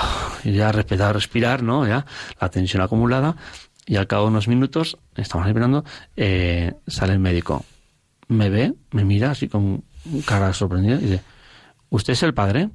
Y yo, yo estaba tomando todavía aire y digo, sí, soy el padre, padre José Manuel. Y yo, ¿padre? ¿A, qué se refiere? O sea, yo no sé el padre. Dice, es que la niña me ha dicho, eh, ¿quién te ha traído? El padre. Pues digo, no, no, pero disculpe, yo soy sacerdote, parroquia, campamento. o sea, no tengo nada que ver, solo soy el chofer nada más. Y ya, obviamente se convenció. Y dice, esta niña está embarazada de siete meses ha roto aguas y va a, está a punto de dar a luz. Y yo, madre mía, casi en el coche tengo que montar ahí un paritorio. Entonces, y, entonces, eh, y claro, la niña como no sabía, porque no había ido al médico, no había hecho las cuentas de la, la cuenta de la vieja, ¿no?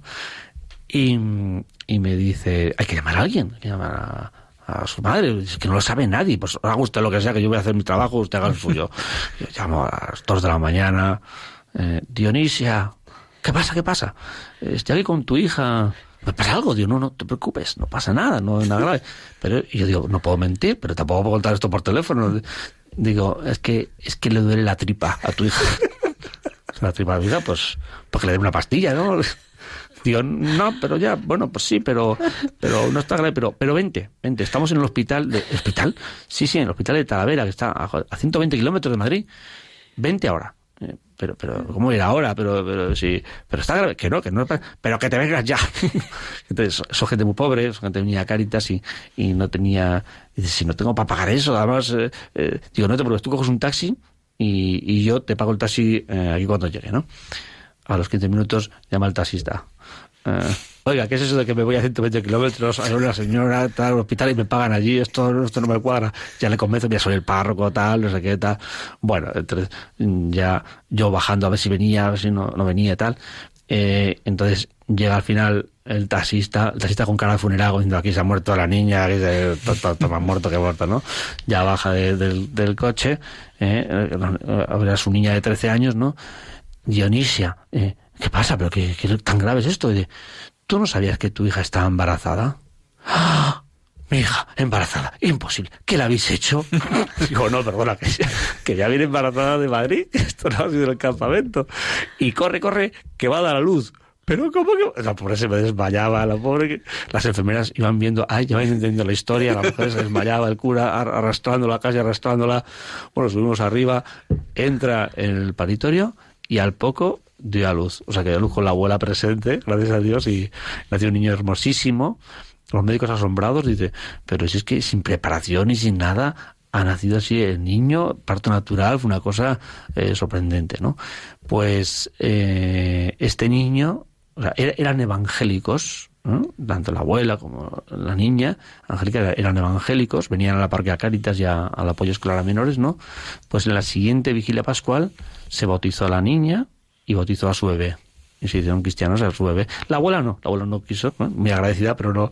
Pero esta chica decidió ser católica y demás. Entonces, ese fue mi primer campamento. Claro, fue una señal de Dios bastante, fue como un campanazo de Dios de, de, cuidar la vida, de cuidar a estas chicas jóvenes que dicen que sí a la vida, a las que tienen dificultades, a las que se encuentran solas. Eh, y entonces tenemos un, el grupo Ángel, eh, que hay unas 90 mujeres, ¿no? cada una con circunstancias más o menos graves, donde se animan la vida. Y ellas son las mismas que rastrean y buscan a otras personas, otras mujeres que tienen dificultades o miedo y las animan a venir, a divertirse, a recibir ayudas eh, eh, también materiales y sobre todo a compartir la belleza de, la vida, ¿no? Y entonces eso es una, para mí es el grupo que más me alegra, ¿no? Porque cada vez que entro en el grupo, en la sala, eh, están todas las mamás ahí hablando y compartiendo y los niños correteando por encima de la mesa, por el suelo, un niño aquí al lado de, porque es muy bonito, ¿no? otras embarazadas, siempre bendiciéndolas, ¿no? Es una maravilla. ¿Cómo son allí las Eucaristías? ¿Cómo las vivís? Bueno, muy, muy, muy emocionantes, claro. muy emocionante porque Eucaristía es como, como en todos los sitios, pues se celebra con calma, con, con paz, con, con devoción, con pero a veces la devoción es, se ve un poco truncada por, por acontecimientos, ¿no? Porque eh, a veces ahí entra uno gritando, o a veces hay, yo qué sé, los, los, niños que lloran, ¿no? Los niños que para de un sitio para otro, el monaguillo que se equivoca y tira todo, o sea que es, es una sorpresa constante de lo que sucede.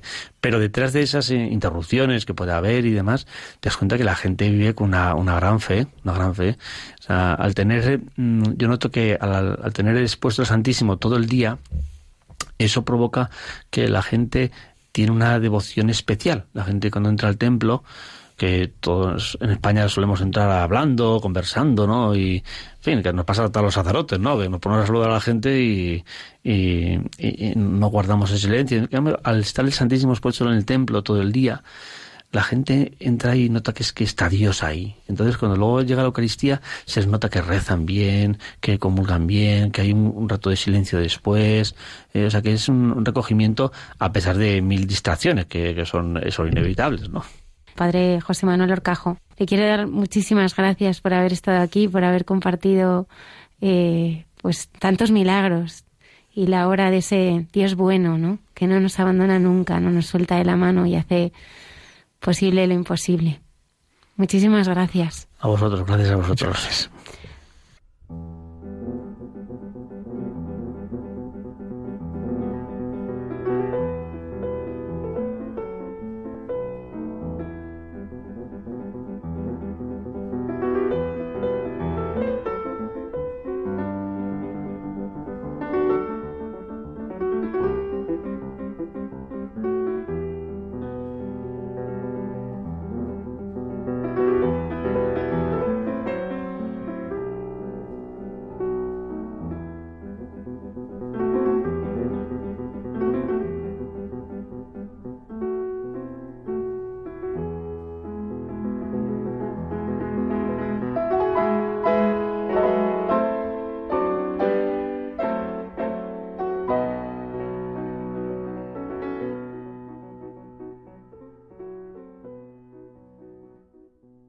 Buenas noches a todos desde este lugar en el que estoy, donde no sería difícil que, escucharais ruidos, sonidos de, pájaros o tal vez la llamada a la oración.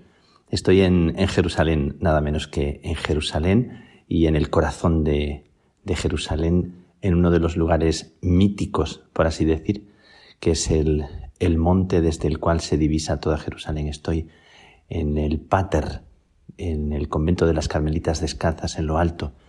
Desde aquí se divisa hacia un lado la zona de Betania, hacia, mirando hacia el desierto, y del otro lado se divisa toda Jerusalén. Estoy en este lugar y estoy sobrecogido eh, viviendo momentos muy especiales que comparto con vosotros porque quiero hacer de este momento un momento de oración y quiero traeros a la tierra santa, a la tierra de las raíces, a la tierra de las fuentes, que es lo que estoy viviendo durante estos días en toda la zona de Galilea, que es la zona del origen de los carmelitas, el Monte Carmelo, la zona de Nazaret, eh, también allá en, en el norte, en Galilea, y hoy Jerusalén. Visitaré también estos días Belén. Estoy visitando a los hermanos, a las hermanas, sobre todo, pero quiero contaros tres santuarios, tres clases de santuarios que he pisado, que he visitado, en los que me he dejado envolver por el clima de la presencia viva de lo que resuena en ellos, no solo la presencia de, de Dios, de un Dios vivo, la presencia de, de Jesús o la presencia de aquellos primeros ermitaños. Santuarios que estoy pisando, en los que estoy rezando y en los que estoy recordando a cada persona que, que llevo en el corazón, con la que camino. Y todos vosotros, a los que conozco y a los que no conozco, a los que escucháis estas palabras en este momento, y quiero que a través de mi voz os llegue el sentir, el sonar, el olor, el sabor de esta tierra, de estas piedras, de este suelo, de este aire y de la fe de estas gentes.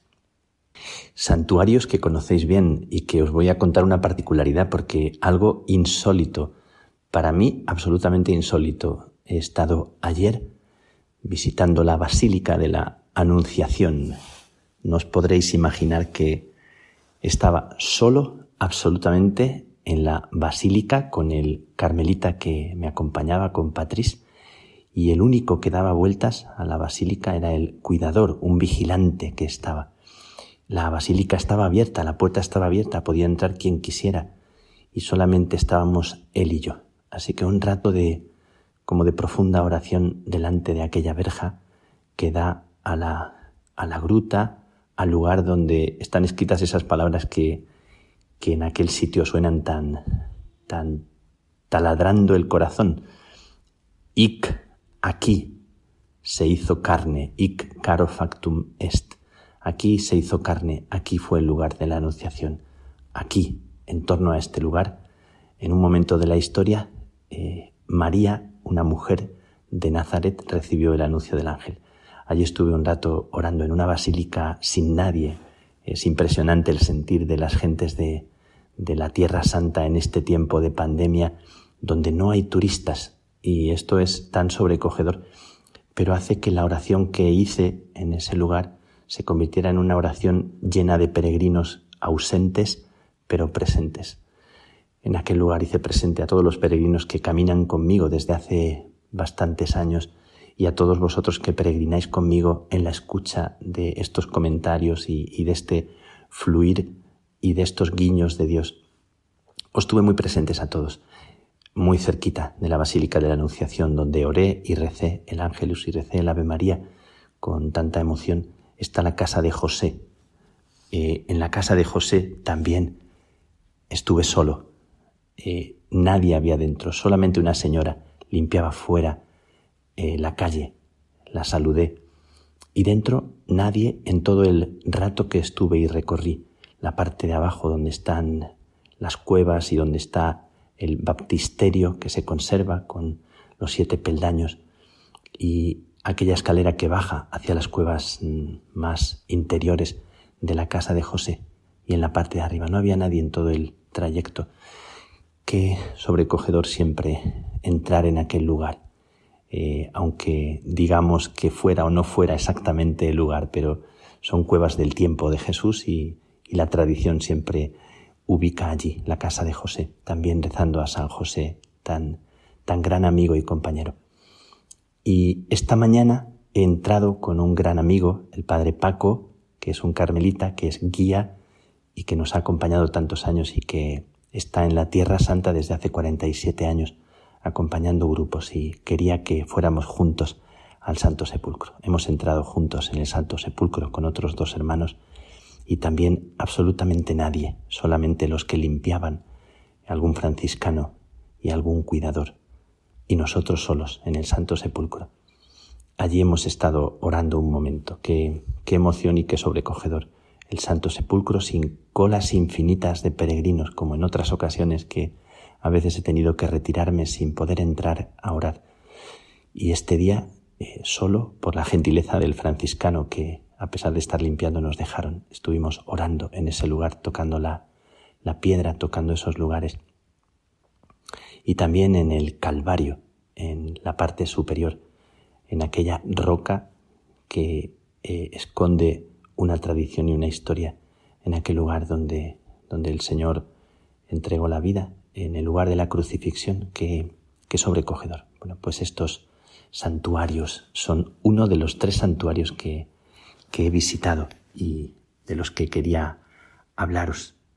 Y el otro santuario es una persona, o dos personas. Es el otro santuario que estos días he visitado. Era una ancianita de casi 100 años que me han presentado después de una celebración de la Eucaristía en Haifa.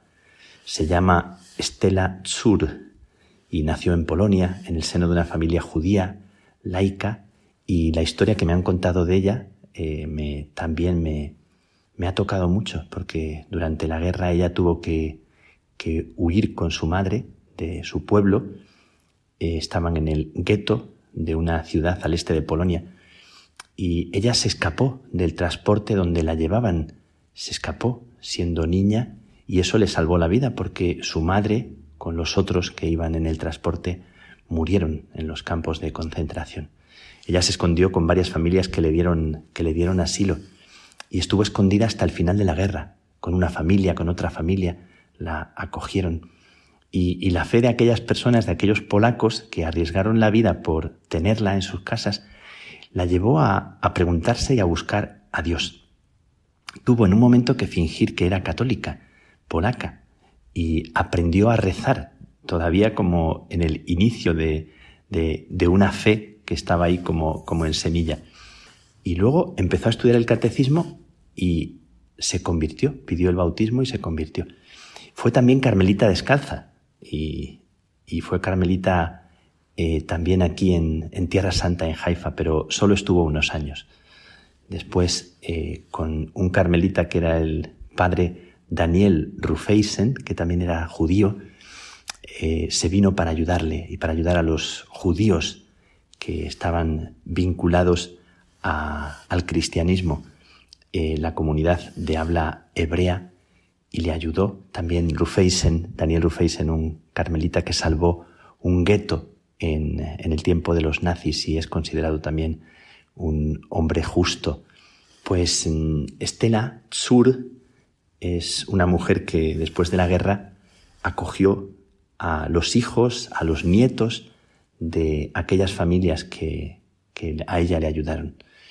Es una mujer especial. Hay una biografía de ella escrita y una autobiografía y me conmovió porque con casi 100 años, una historia tan, tan admirable, tan sobrecogedora, tan impresionante, pues os voy a enviar una foto de Stella Tsur, que es como un eh, símbolo viviente de la lucha, de la supervivencia, de la capacidad del ser humano para enfrentarse a dificultades tan impresionantes en estos tiempos en los que estamos que que parece que, son tiempos tan, tan complicados y como si fueran tiempos que nos llevan a veces como una cierta tristeza. Bueno, pues os presento a Estela Tsur, que, que me ha conmovido.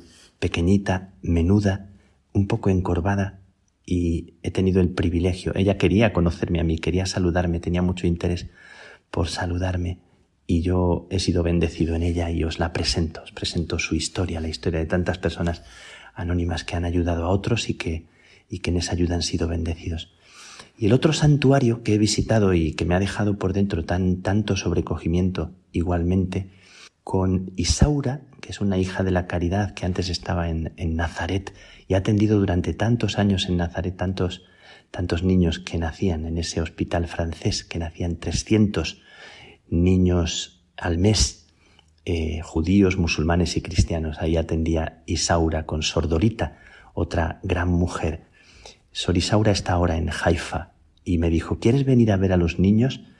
Y yo, deseando ir a ver a los niños, eh, esa palabra niños, eh, como entre comillas, porque imaginaba que serían niños especiales y efectivamente me llevó a la casa del Sagrado Corazón de Jesús, de las Hijas de la Caridad, aquí en Haifa, y cuando puse mi pie en ese santuario, después de hacernos la prueba de antígenos para comprobar que éramos negativos, pudimos entrar después de un té y me quedé totalmente con la boca abierta al ver a los niños que allí había, como cerca de 40 o 50 niños, muchos con epilepsia, otros con problemas cerebrales, con parálisis y algunos que, que solamente pueden comer con, con la, sonda, eh, etcétera, ¿no? Situaciones sobrecogedoras de, niños con posturas corporales y con, el cuerpo totalmente deformado. Eh, una niña con una cabeza como cuatro veces más grande que lo que yo nunca he visto, una niña que sonreía, que decía cosas que ellos entendían, eh, Isaura entendía lo que decía y decía nuestro nombre, repetía, con una cabeza como totalmente deformada y sonriendo. Tenía al lado una, una enfermera, una mujer que estaba sentada a su lado, cogiéndole la mano y tratándola con un cariño. Así vi todas las habitaciones que fuimos recorriendo. Había una, dos, tres personas que estaban al lado de esos niños con un cariño y una ternura que, que me puso el alma así en, carne viva. Entramos en una habitación donde, habían niños que estaban como tumbados, echados en, en camas, como, como si estuvieran así, algunos hasta como, como vertidos porque como que no se sujetaran. Y encontré que había un hombre tocando un instrumento árabe y hacía música para los niños.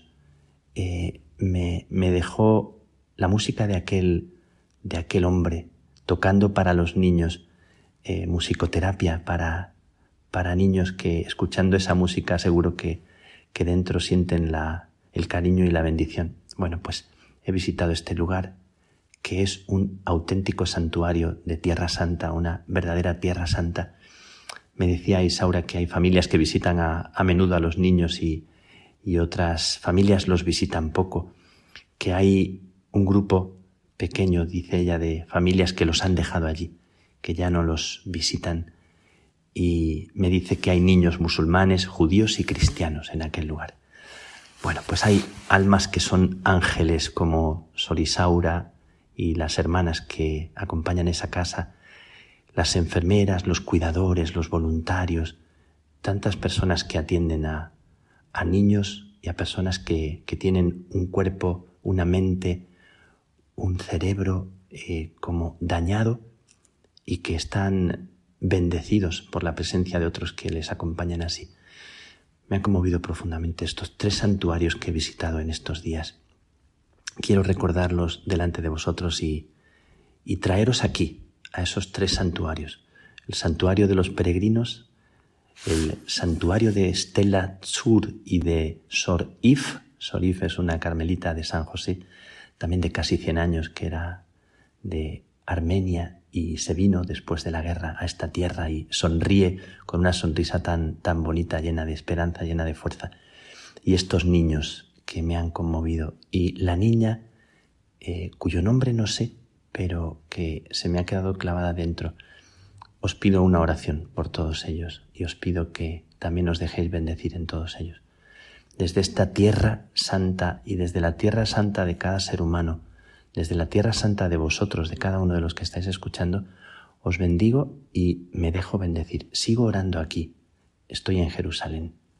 Estoy en la tierra donde Dios quiere bendecirnos, que es tan santa como la que vosotros estáis pisando ahora, como las personas que viven a vuestro lado.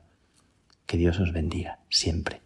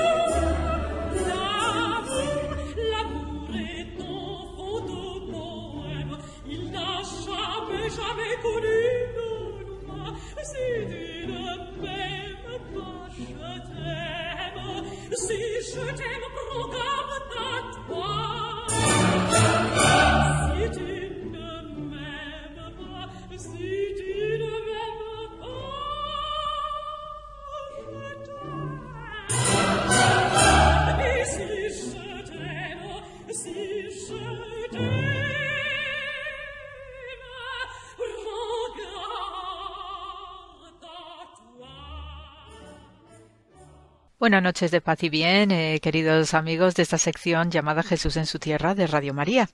Y bueno, estos días estamos teniendo eh, noticias preciosísimas acerca de hallazgos arqueológicos y ahora mismo que en Israel pues se han abierto las fronteras, el espacio aéreo y se puede eh, retornar al país, pero bueno, todavía con ciertas condiciones y con ciertas precauciones, pues las autoridades israelíes en su rama de historia y arqueología y la institución que, controla este ambiente, ¿no? Como es Israel Antiquities eh, Authorities, pues eh, las autoridades lo que están haciendo es eh, publicar, exponer y, hacer relevante, ¿no? Desde el punto de vista de la historia de, Israel en diversas etapas, pues una serie de hallazgos muy caros y muy preciosos para diversos periodos históricos, pero especialmente para el cristianismo.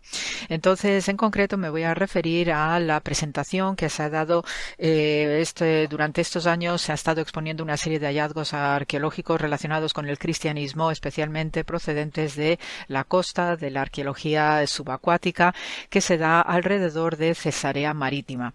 Esta ciudad espectacular de Cesarea Marítima que se encuentra entre Tel Aviv y Haifa en la costa mediterránea, pues ya es una ciudad que sabemos que tenía un antiguo asentamiento desde tiempos fenicios, ¿eh? Es decir, ya unos cuantos siglos atrás, eh, antes era cristiana, y después con el tiempo, pues bueno, fue habitada continuadamente por su ubicación eh, geográfica y sobre todo mirando hacia el mar Mediterráneo, y en ella pues había también restos de antiguos usos portuarios. ¿eh?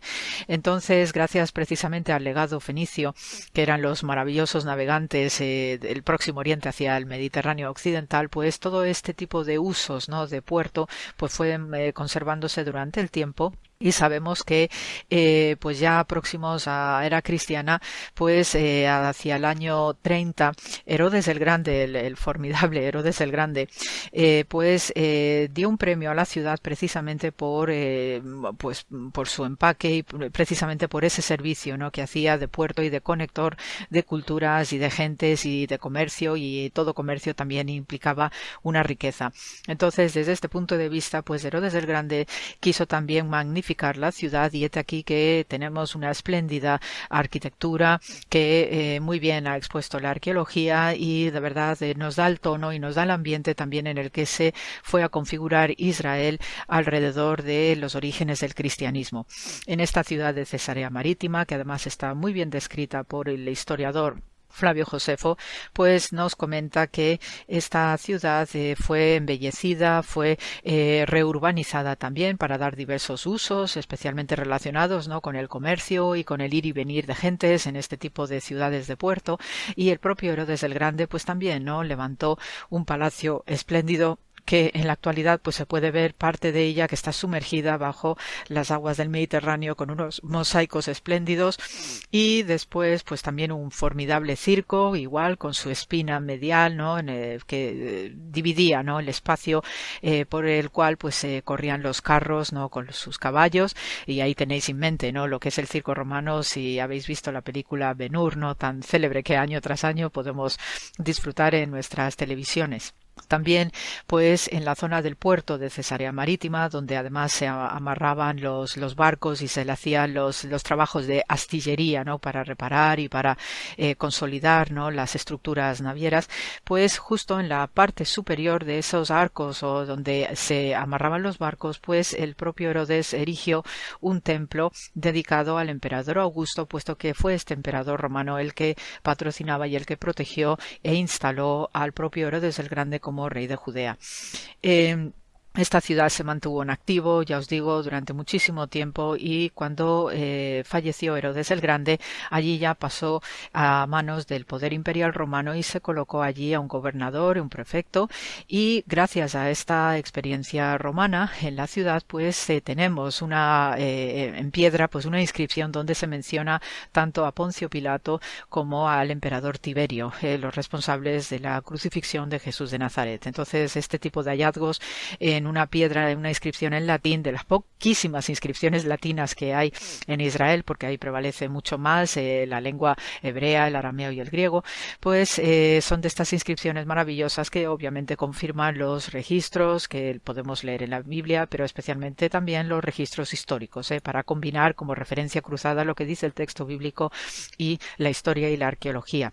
Eh, sabemos también que eh, con el tiempo, cuando ya llegaron, eh, cuando llegó la dinastía Flavia, la de Vespasiano, Tito y Domiciano, ya estamos pues en la segunda mitad del siglo I de era cristiana, pues se renombró la ciudad como Colonia Prima Flavia Augusta Cesarea.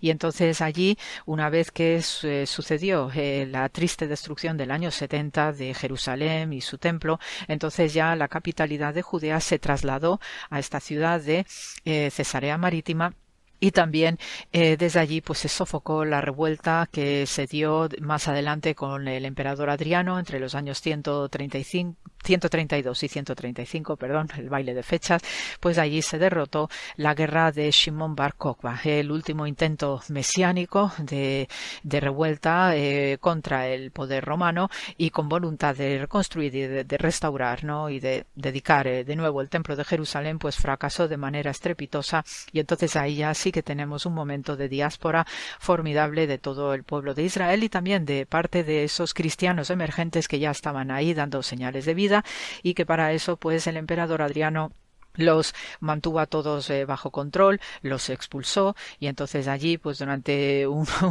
buen tiempo, pues allí eh, tanto las prácticas judías como las prácticas cristianas y veneraciones cristianas tempranas, pues no, eh, no se pudieron dar y estuvieron prácticamente en la clandestinidad. ya después, cuando tenemos el momento espléndido de Cesarea Marítima pues se va a dar en época bizantina y es en este contexto de máximo apogeo de Israel eh, eh, bajo dominio de estos emperadores de romanos orientales de Bizancio y la especialmente la eh, formalización ya del cristianismo como religión imperial pues es en este contexto que va a aparecernos pues una serie de, de descubrimientos arqueológicos que gracias a lo que es la arqueología subacuática pues en la zona mediterránea la costa mediterránea nos está dando importantes hitos y que confirma, ¿no? Pues qué tipo de eh, veneraciones e iconografías especialmente tenemos en estos albores del cristianismo. En esta época bizantina de Israel que se formaliza especialmente a partir del siglo IV con eh, Constantino el Grande y Santa Elena, que más de una vez me habréis oído comentar acerca de sus maravillosas construcciones a lo largo y ancho de, Israel, pues es también gracias a estas ciudades de puerto que también nos dejan eh, elementos importantísimos de la vida cotidiana y sobre todo de la piedad individual, por el cual pues luego tenemos descubrimientos maravillosos, ¿no? que nos confirman también que estaban haciendo estos cristianos iniciales cuando iban a Tierra Santa. Entonces, eh, uno de estos hallazgos que está presentando eh, estos días eh, las autoridades israelíes, pues es un anillo preciosísimo de oro que tiene una piedra preciosa en el cual está tallado dibujado iconográficamente la imagen del buen pastor, es decir, es un muchacho joven de túnica corta típico de los pastores al estilo grecorromano y con el, animalito sobre los hombros. ¿no? Esta iconografía del buen pastor es una imagen antiquísima en todo el acervo cultural próximo oriental, también en el mundo eh, griego más antiguo, época arcaica, y eh, son representaciones que también sirven para eh, transmitir una imagen de protección, de misericordia y de cuidado. Y desde el punto de vista judío, pues obviamente la imagen del buen pastor pues es aplicada directamente eh, eh, desde el Salmo 23 no con aquel inicio no el Señor es mi pastor nada he de temer y después obviamente en la tradición cristiana pues también Jesús es ese buen pastor. Sabemos que la imagen y los contenidos del buen pastor pues es lo que también sirve para fundamentar en el próximo Oriente Antiguo la imagen del rey la monarquía. De hecho a poco que busquéis imágenes en Google o visitéis algún museo donde se encuentren estas representaciones del Gudea de Lagash, ¿no? estos primerísimos reyes de Mesopotamia, especialmente de ambiente sumerio, veréis que tiene un sombrero en la cabeza que es precisamente el sombrero de los pastores que se utilizaban entonces ¿eh? en esta antigüedad eh, próximo oriental.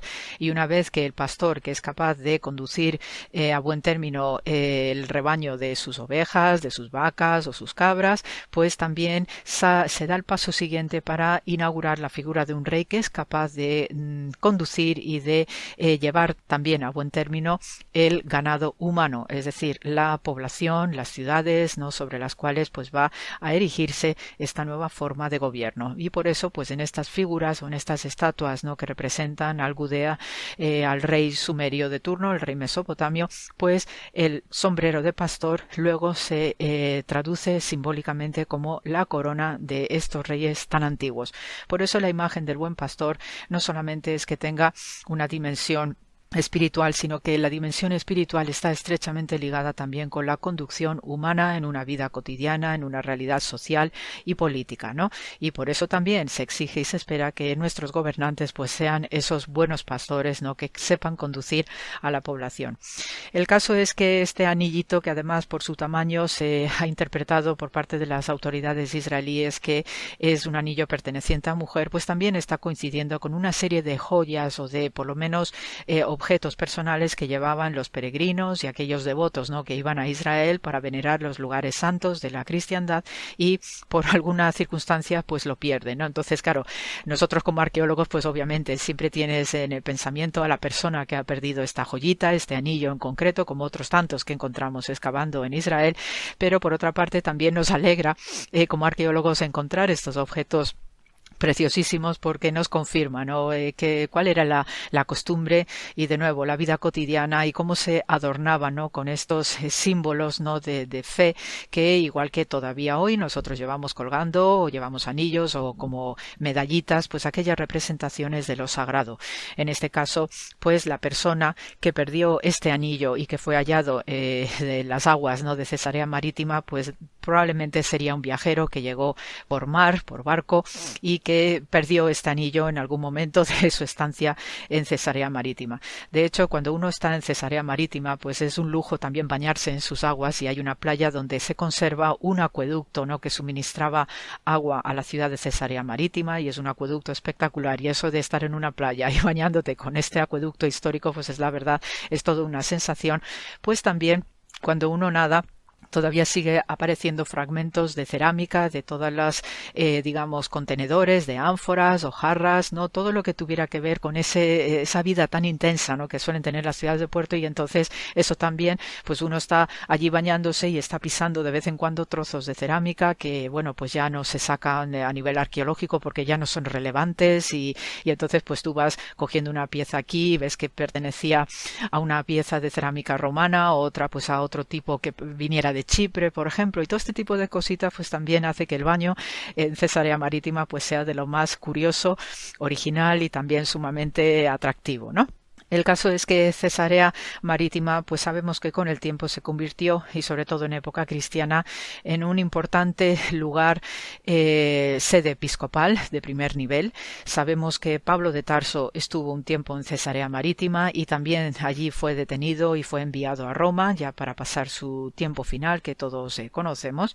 Y como sede episcopal, pues también acogió una eh, de las bibliotecas eh, de la antigüedad más espectaculares que se pudieron dar, que después, por desgracia, se perdió con diversas guerras eh, en el tiempo futuro, pero aquello era una sede fundamental de desarrollo intelectual donde tenemos y podemos mencionar al propio Orígenes, que ya en el siglo III escribió allí su Exapla. después sabemos del gran biógrafo de Constantino el Grande como Eusebio de Cesarea, eh, después sabemos y tenemos nombres registrados ¿no? de, de, nombres de, de obispos, ¿no? como Teófilo, eh, también de un tal Teotisto, eh, otro que se llama Agapio, y todos estos eh, nombres pues nos da la, referencia importantísima de lo que era esta ciudad de Cesarea Marítima, más algunos edificios que también del siglo VI, que es esta época también de esplendor de Bizancio con el emperador Justiniano, nos dejó ¿no? algunos elementos arquitectónicos importantes como un martirium octogonal en el lugar donde antaño estaba construido el templo dedicado a Augusto por parte de Herodes el Grande. Eh, pues grandes padres de la Iglesia estuvieron por aquí también, como eh, em, los escritos, no especialmente relevantes de Gregorio Nacianceno, de Basilio el Grande o del propio Jerónimo también. Entonces, ya os digo, no Cesarea Marítima, pues no era una ciudad que dejaba indiferente a nadie por su espectacularidad desde el punto de vista urbanístico, pero después por todos estos usos que con el tiempo se dieron y que, por eh, afortunadamente, no gracias a, los trabajos de arqueología, pues nos dejaron, no bajo sus aguas de diversos elementos, ¿no? Eh, bajo la forma de eh, monedas, bajo las formas de contenedores o vasijas de cerámica, ¿no? Los cántaros, las ánforas o jarras y diversos elementos de cultura material de diversos pueblos que entraban y salían a través del puerto y especialmente muy importante este anillito con la representación, la figura del buen pastor, como una persona joven, pelo corto, sin barba, con esta túnica y el animalito sobre sus hombros que coincide también en iconografía con lo que se ve en las antiquísimas catacumbas de Roma, por ejemplo, y en otras representaciones que tenemos como en la sinagoga y en la iglesia, especialmente de Dura Europos en Siria. Así que con este comentario arqueológico y también entrañable de lo que representa la figura del buen pastor y siempre no rogando a Dios que no deje de guiarnos como buen pastor de todos nosotros y por extensión a Jesús de Nazaret se os manda muchísimo amor. Ya nos eh, oímos y nos vemos, algunos de ellos, a quienes pueda ver, pues la semana que viene. Muchísimas gracias por la escucha.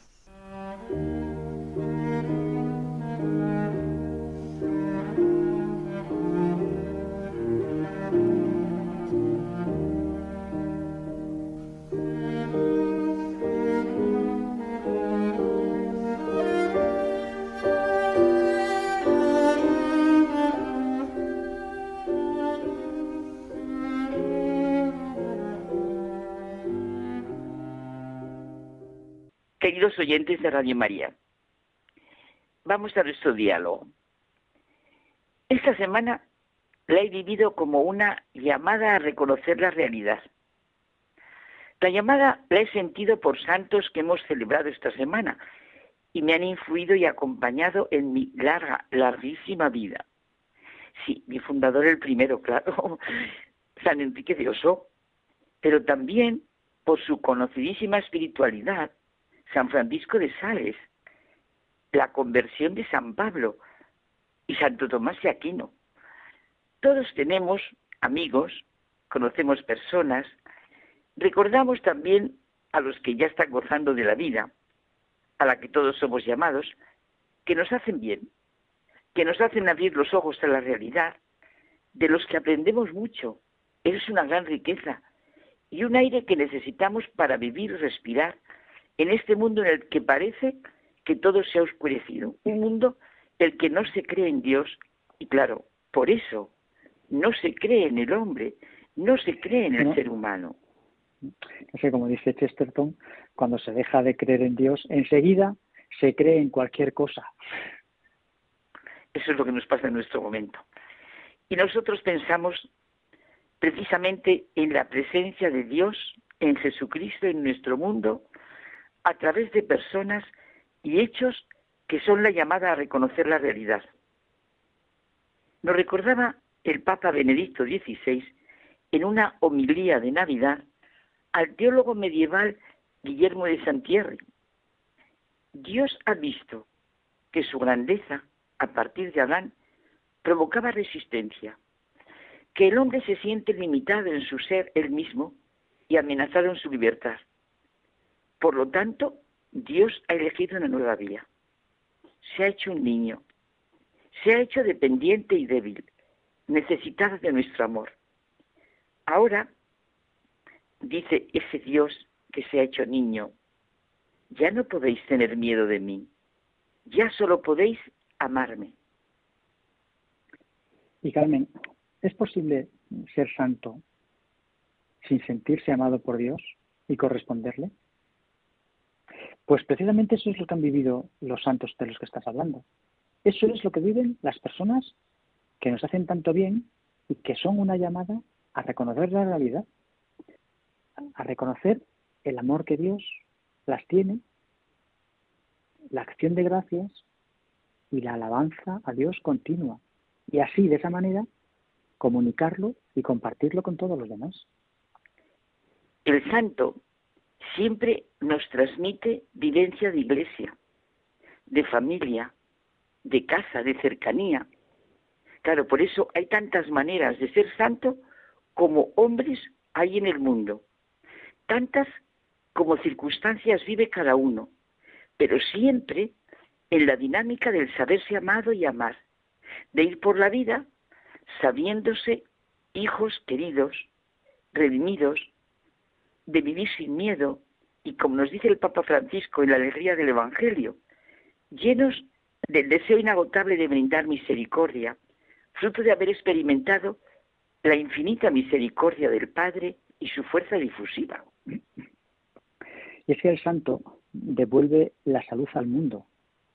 Al vivir las circunstancias propias de su vida y de su tiempo, convencido de que amar a Dios es amar la vida. Claro, y cada uno somos único e irrepetible. Por eso hay tantas maneras de ser santos como personas, claro. Y nuestros diálogos estamos sintiendo la llamada a reconocer la realidad que nos hacen los santos. Pues como tú decías, en puntos muy concretos, como es la propia vida de cada uno. Y todos nos transmiten la riqueza de la humanidad de Jesucristo, que así la viven. ¿Cómo puede ayudarnos la vida de los santos? Me lo decía Almudena. Es evidente que su vida es una continua llamada a vivir de la bondad y de la misericordia de Dios Padre, porque dan testimonio de esta bondad y misericordia. Es que el santo comunica esperanza y alegría. Esta esperanza y esta alegría ya se respiraba en la primera comunidad de los creyentes en Jerusalén, porque así nos lo narran los hechos de los apóstoles. Es cierto, somos seres capaces de entrar en contacto con la realidad desde una postura personal y así vivir de manera que el reino de Dios venga a nosotros. Y sí, esta es nuestra historia personal, nuestro contacto con la realidad, la historia de nuestra respuesta ante la realidad. El hecho externo fecunda la inteligencia interna como la abeja fecunda a la flor. Es una preciosa metáfora del pensador francés Maritain sobre el conocimiento humano, sobre la riqueza y consecuencias del conocimiento humano que lleva a una vida abierta a la grandeza y poder de Dios que actúan sobre la, sobre la limitación humana contando con su libertad. En la vida de los santos se ve su actuar en medio de dificultades, adversidades, sufrimientos, incomprensiones, porque como nos dice San Pablo, el amor es paciente, no tiene envidia, no presume, no se engríe, no es egoísta, no se irrita, no lleva cuentas del mal, no se alegra con la injusticia, sino que goza con la verdad. Todo lo excusa, todo lo cree, todo lo espera, todo lo soporta. Es una maravilla. Y es que amar la vida supone tener paciencia con ella. Lo vivo va creciendo lentamente. Y por eso vivir es aprender en todas las edades, absolutamente en todas. Y siempre en nuestro caminar, si abrimos nuestro corazón y nuestra mente, podremos descubrir la llamada de Dios que se hizo hombre en Jesucristo y nos comunicó nuestra verdadera humanidad. Tú has dicho una cosa importantísima. Vivir es aprender en todas las edades, es cierto. Fíjate tú y yo, cada uno con una edad completamente distinta, y podemos decir que realmente vivir es aprender. Sí, los santos solo tienen que existir. Su existencia es una continua llamada a reconocer la realidad, nos dice Bersón. Una experiencia, fíjate, en relación con lo que estamos diciendo, nos la hace sentir Benedicto XVI en el inicio de su pontificado. Y comenzó así, es impresionante. Dice él, una vez más, lo sabíamos. Sabíamos que no estamos solos, que estamos rodeados, guiados y conducidos por los amigos de Dios.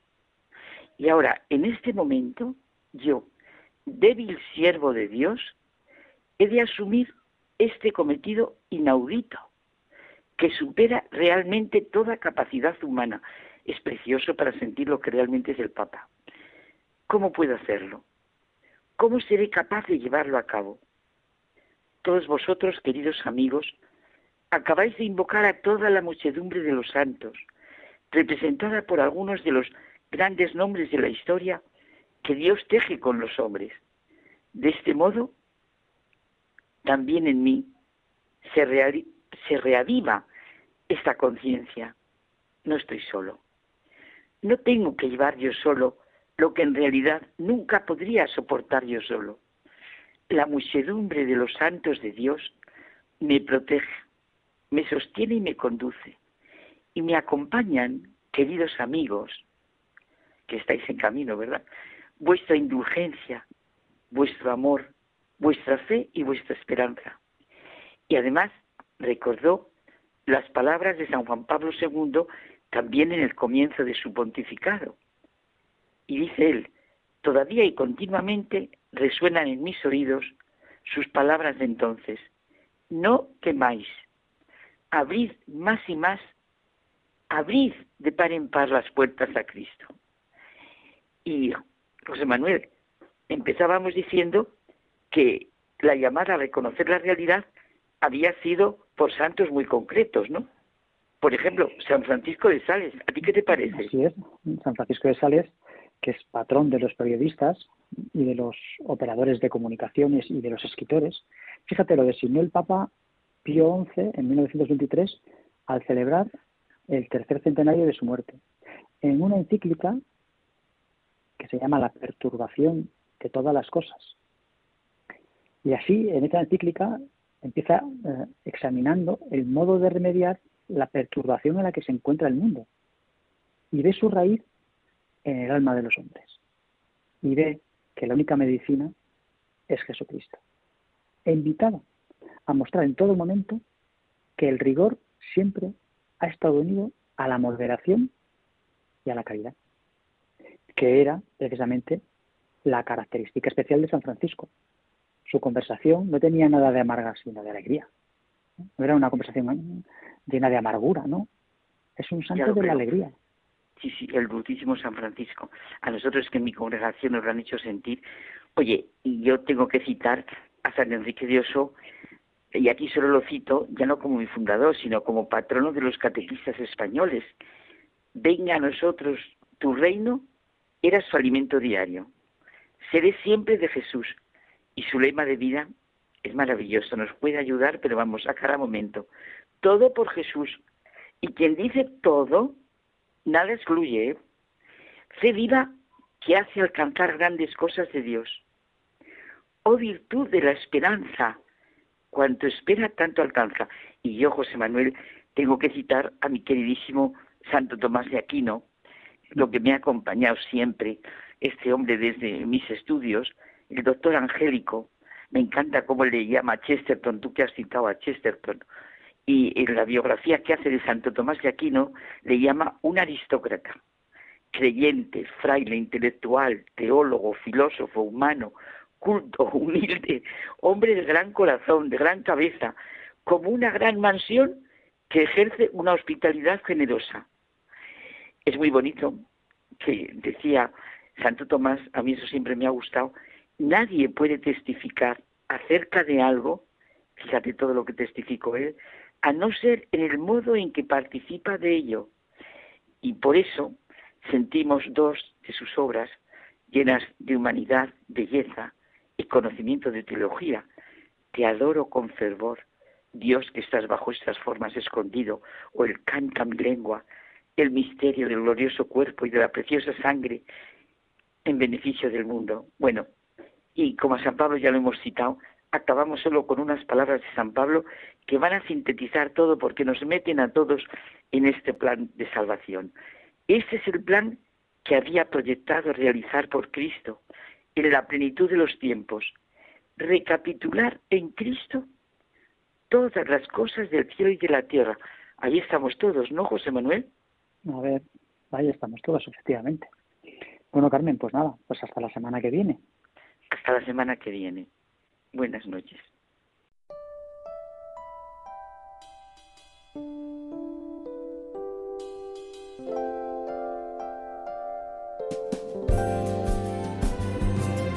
Nos despedimos hasta el próximo programa en el que nos volveremos a encontrar con nuevos y apasionantes contenidos. Que tengáis una feliz semana.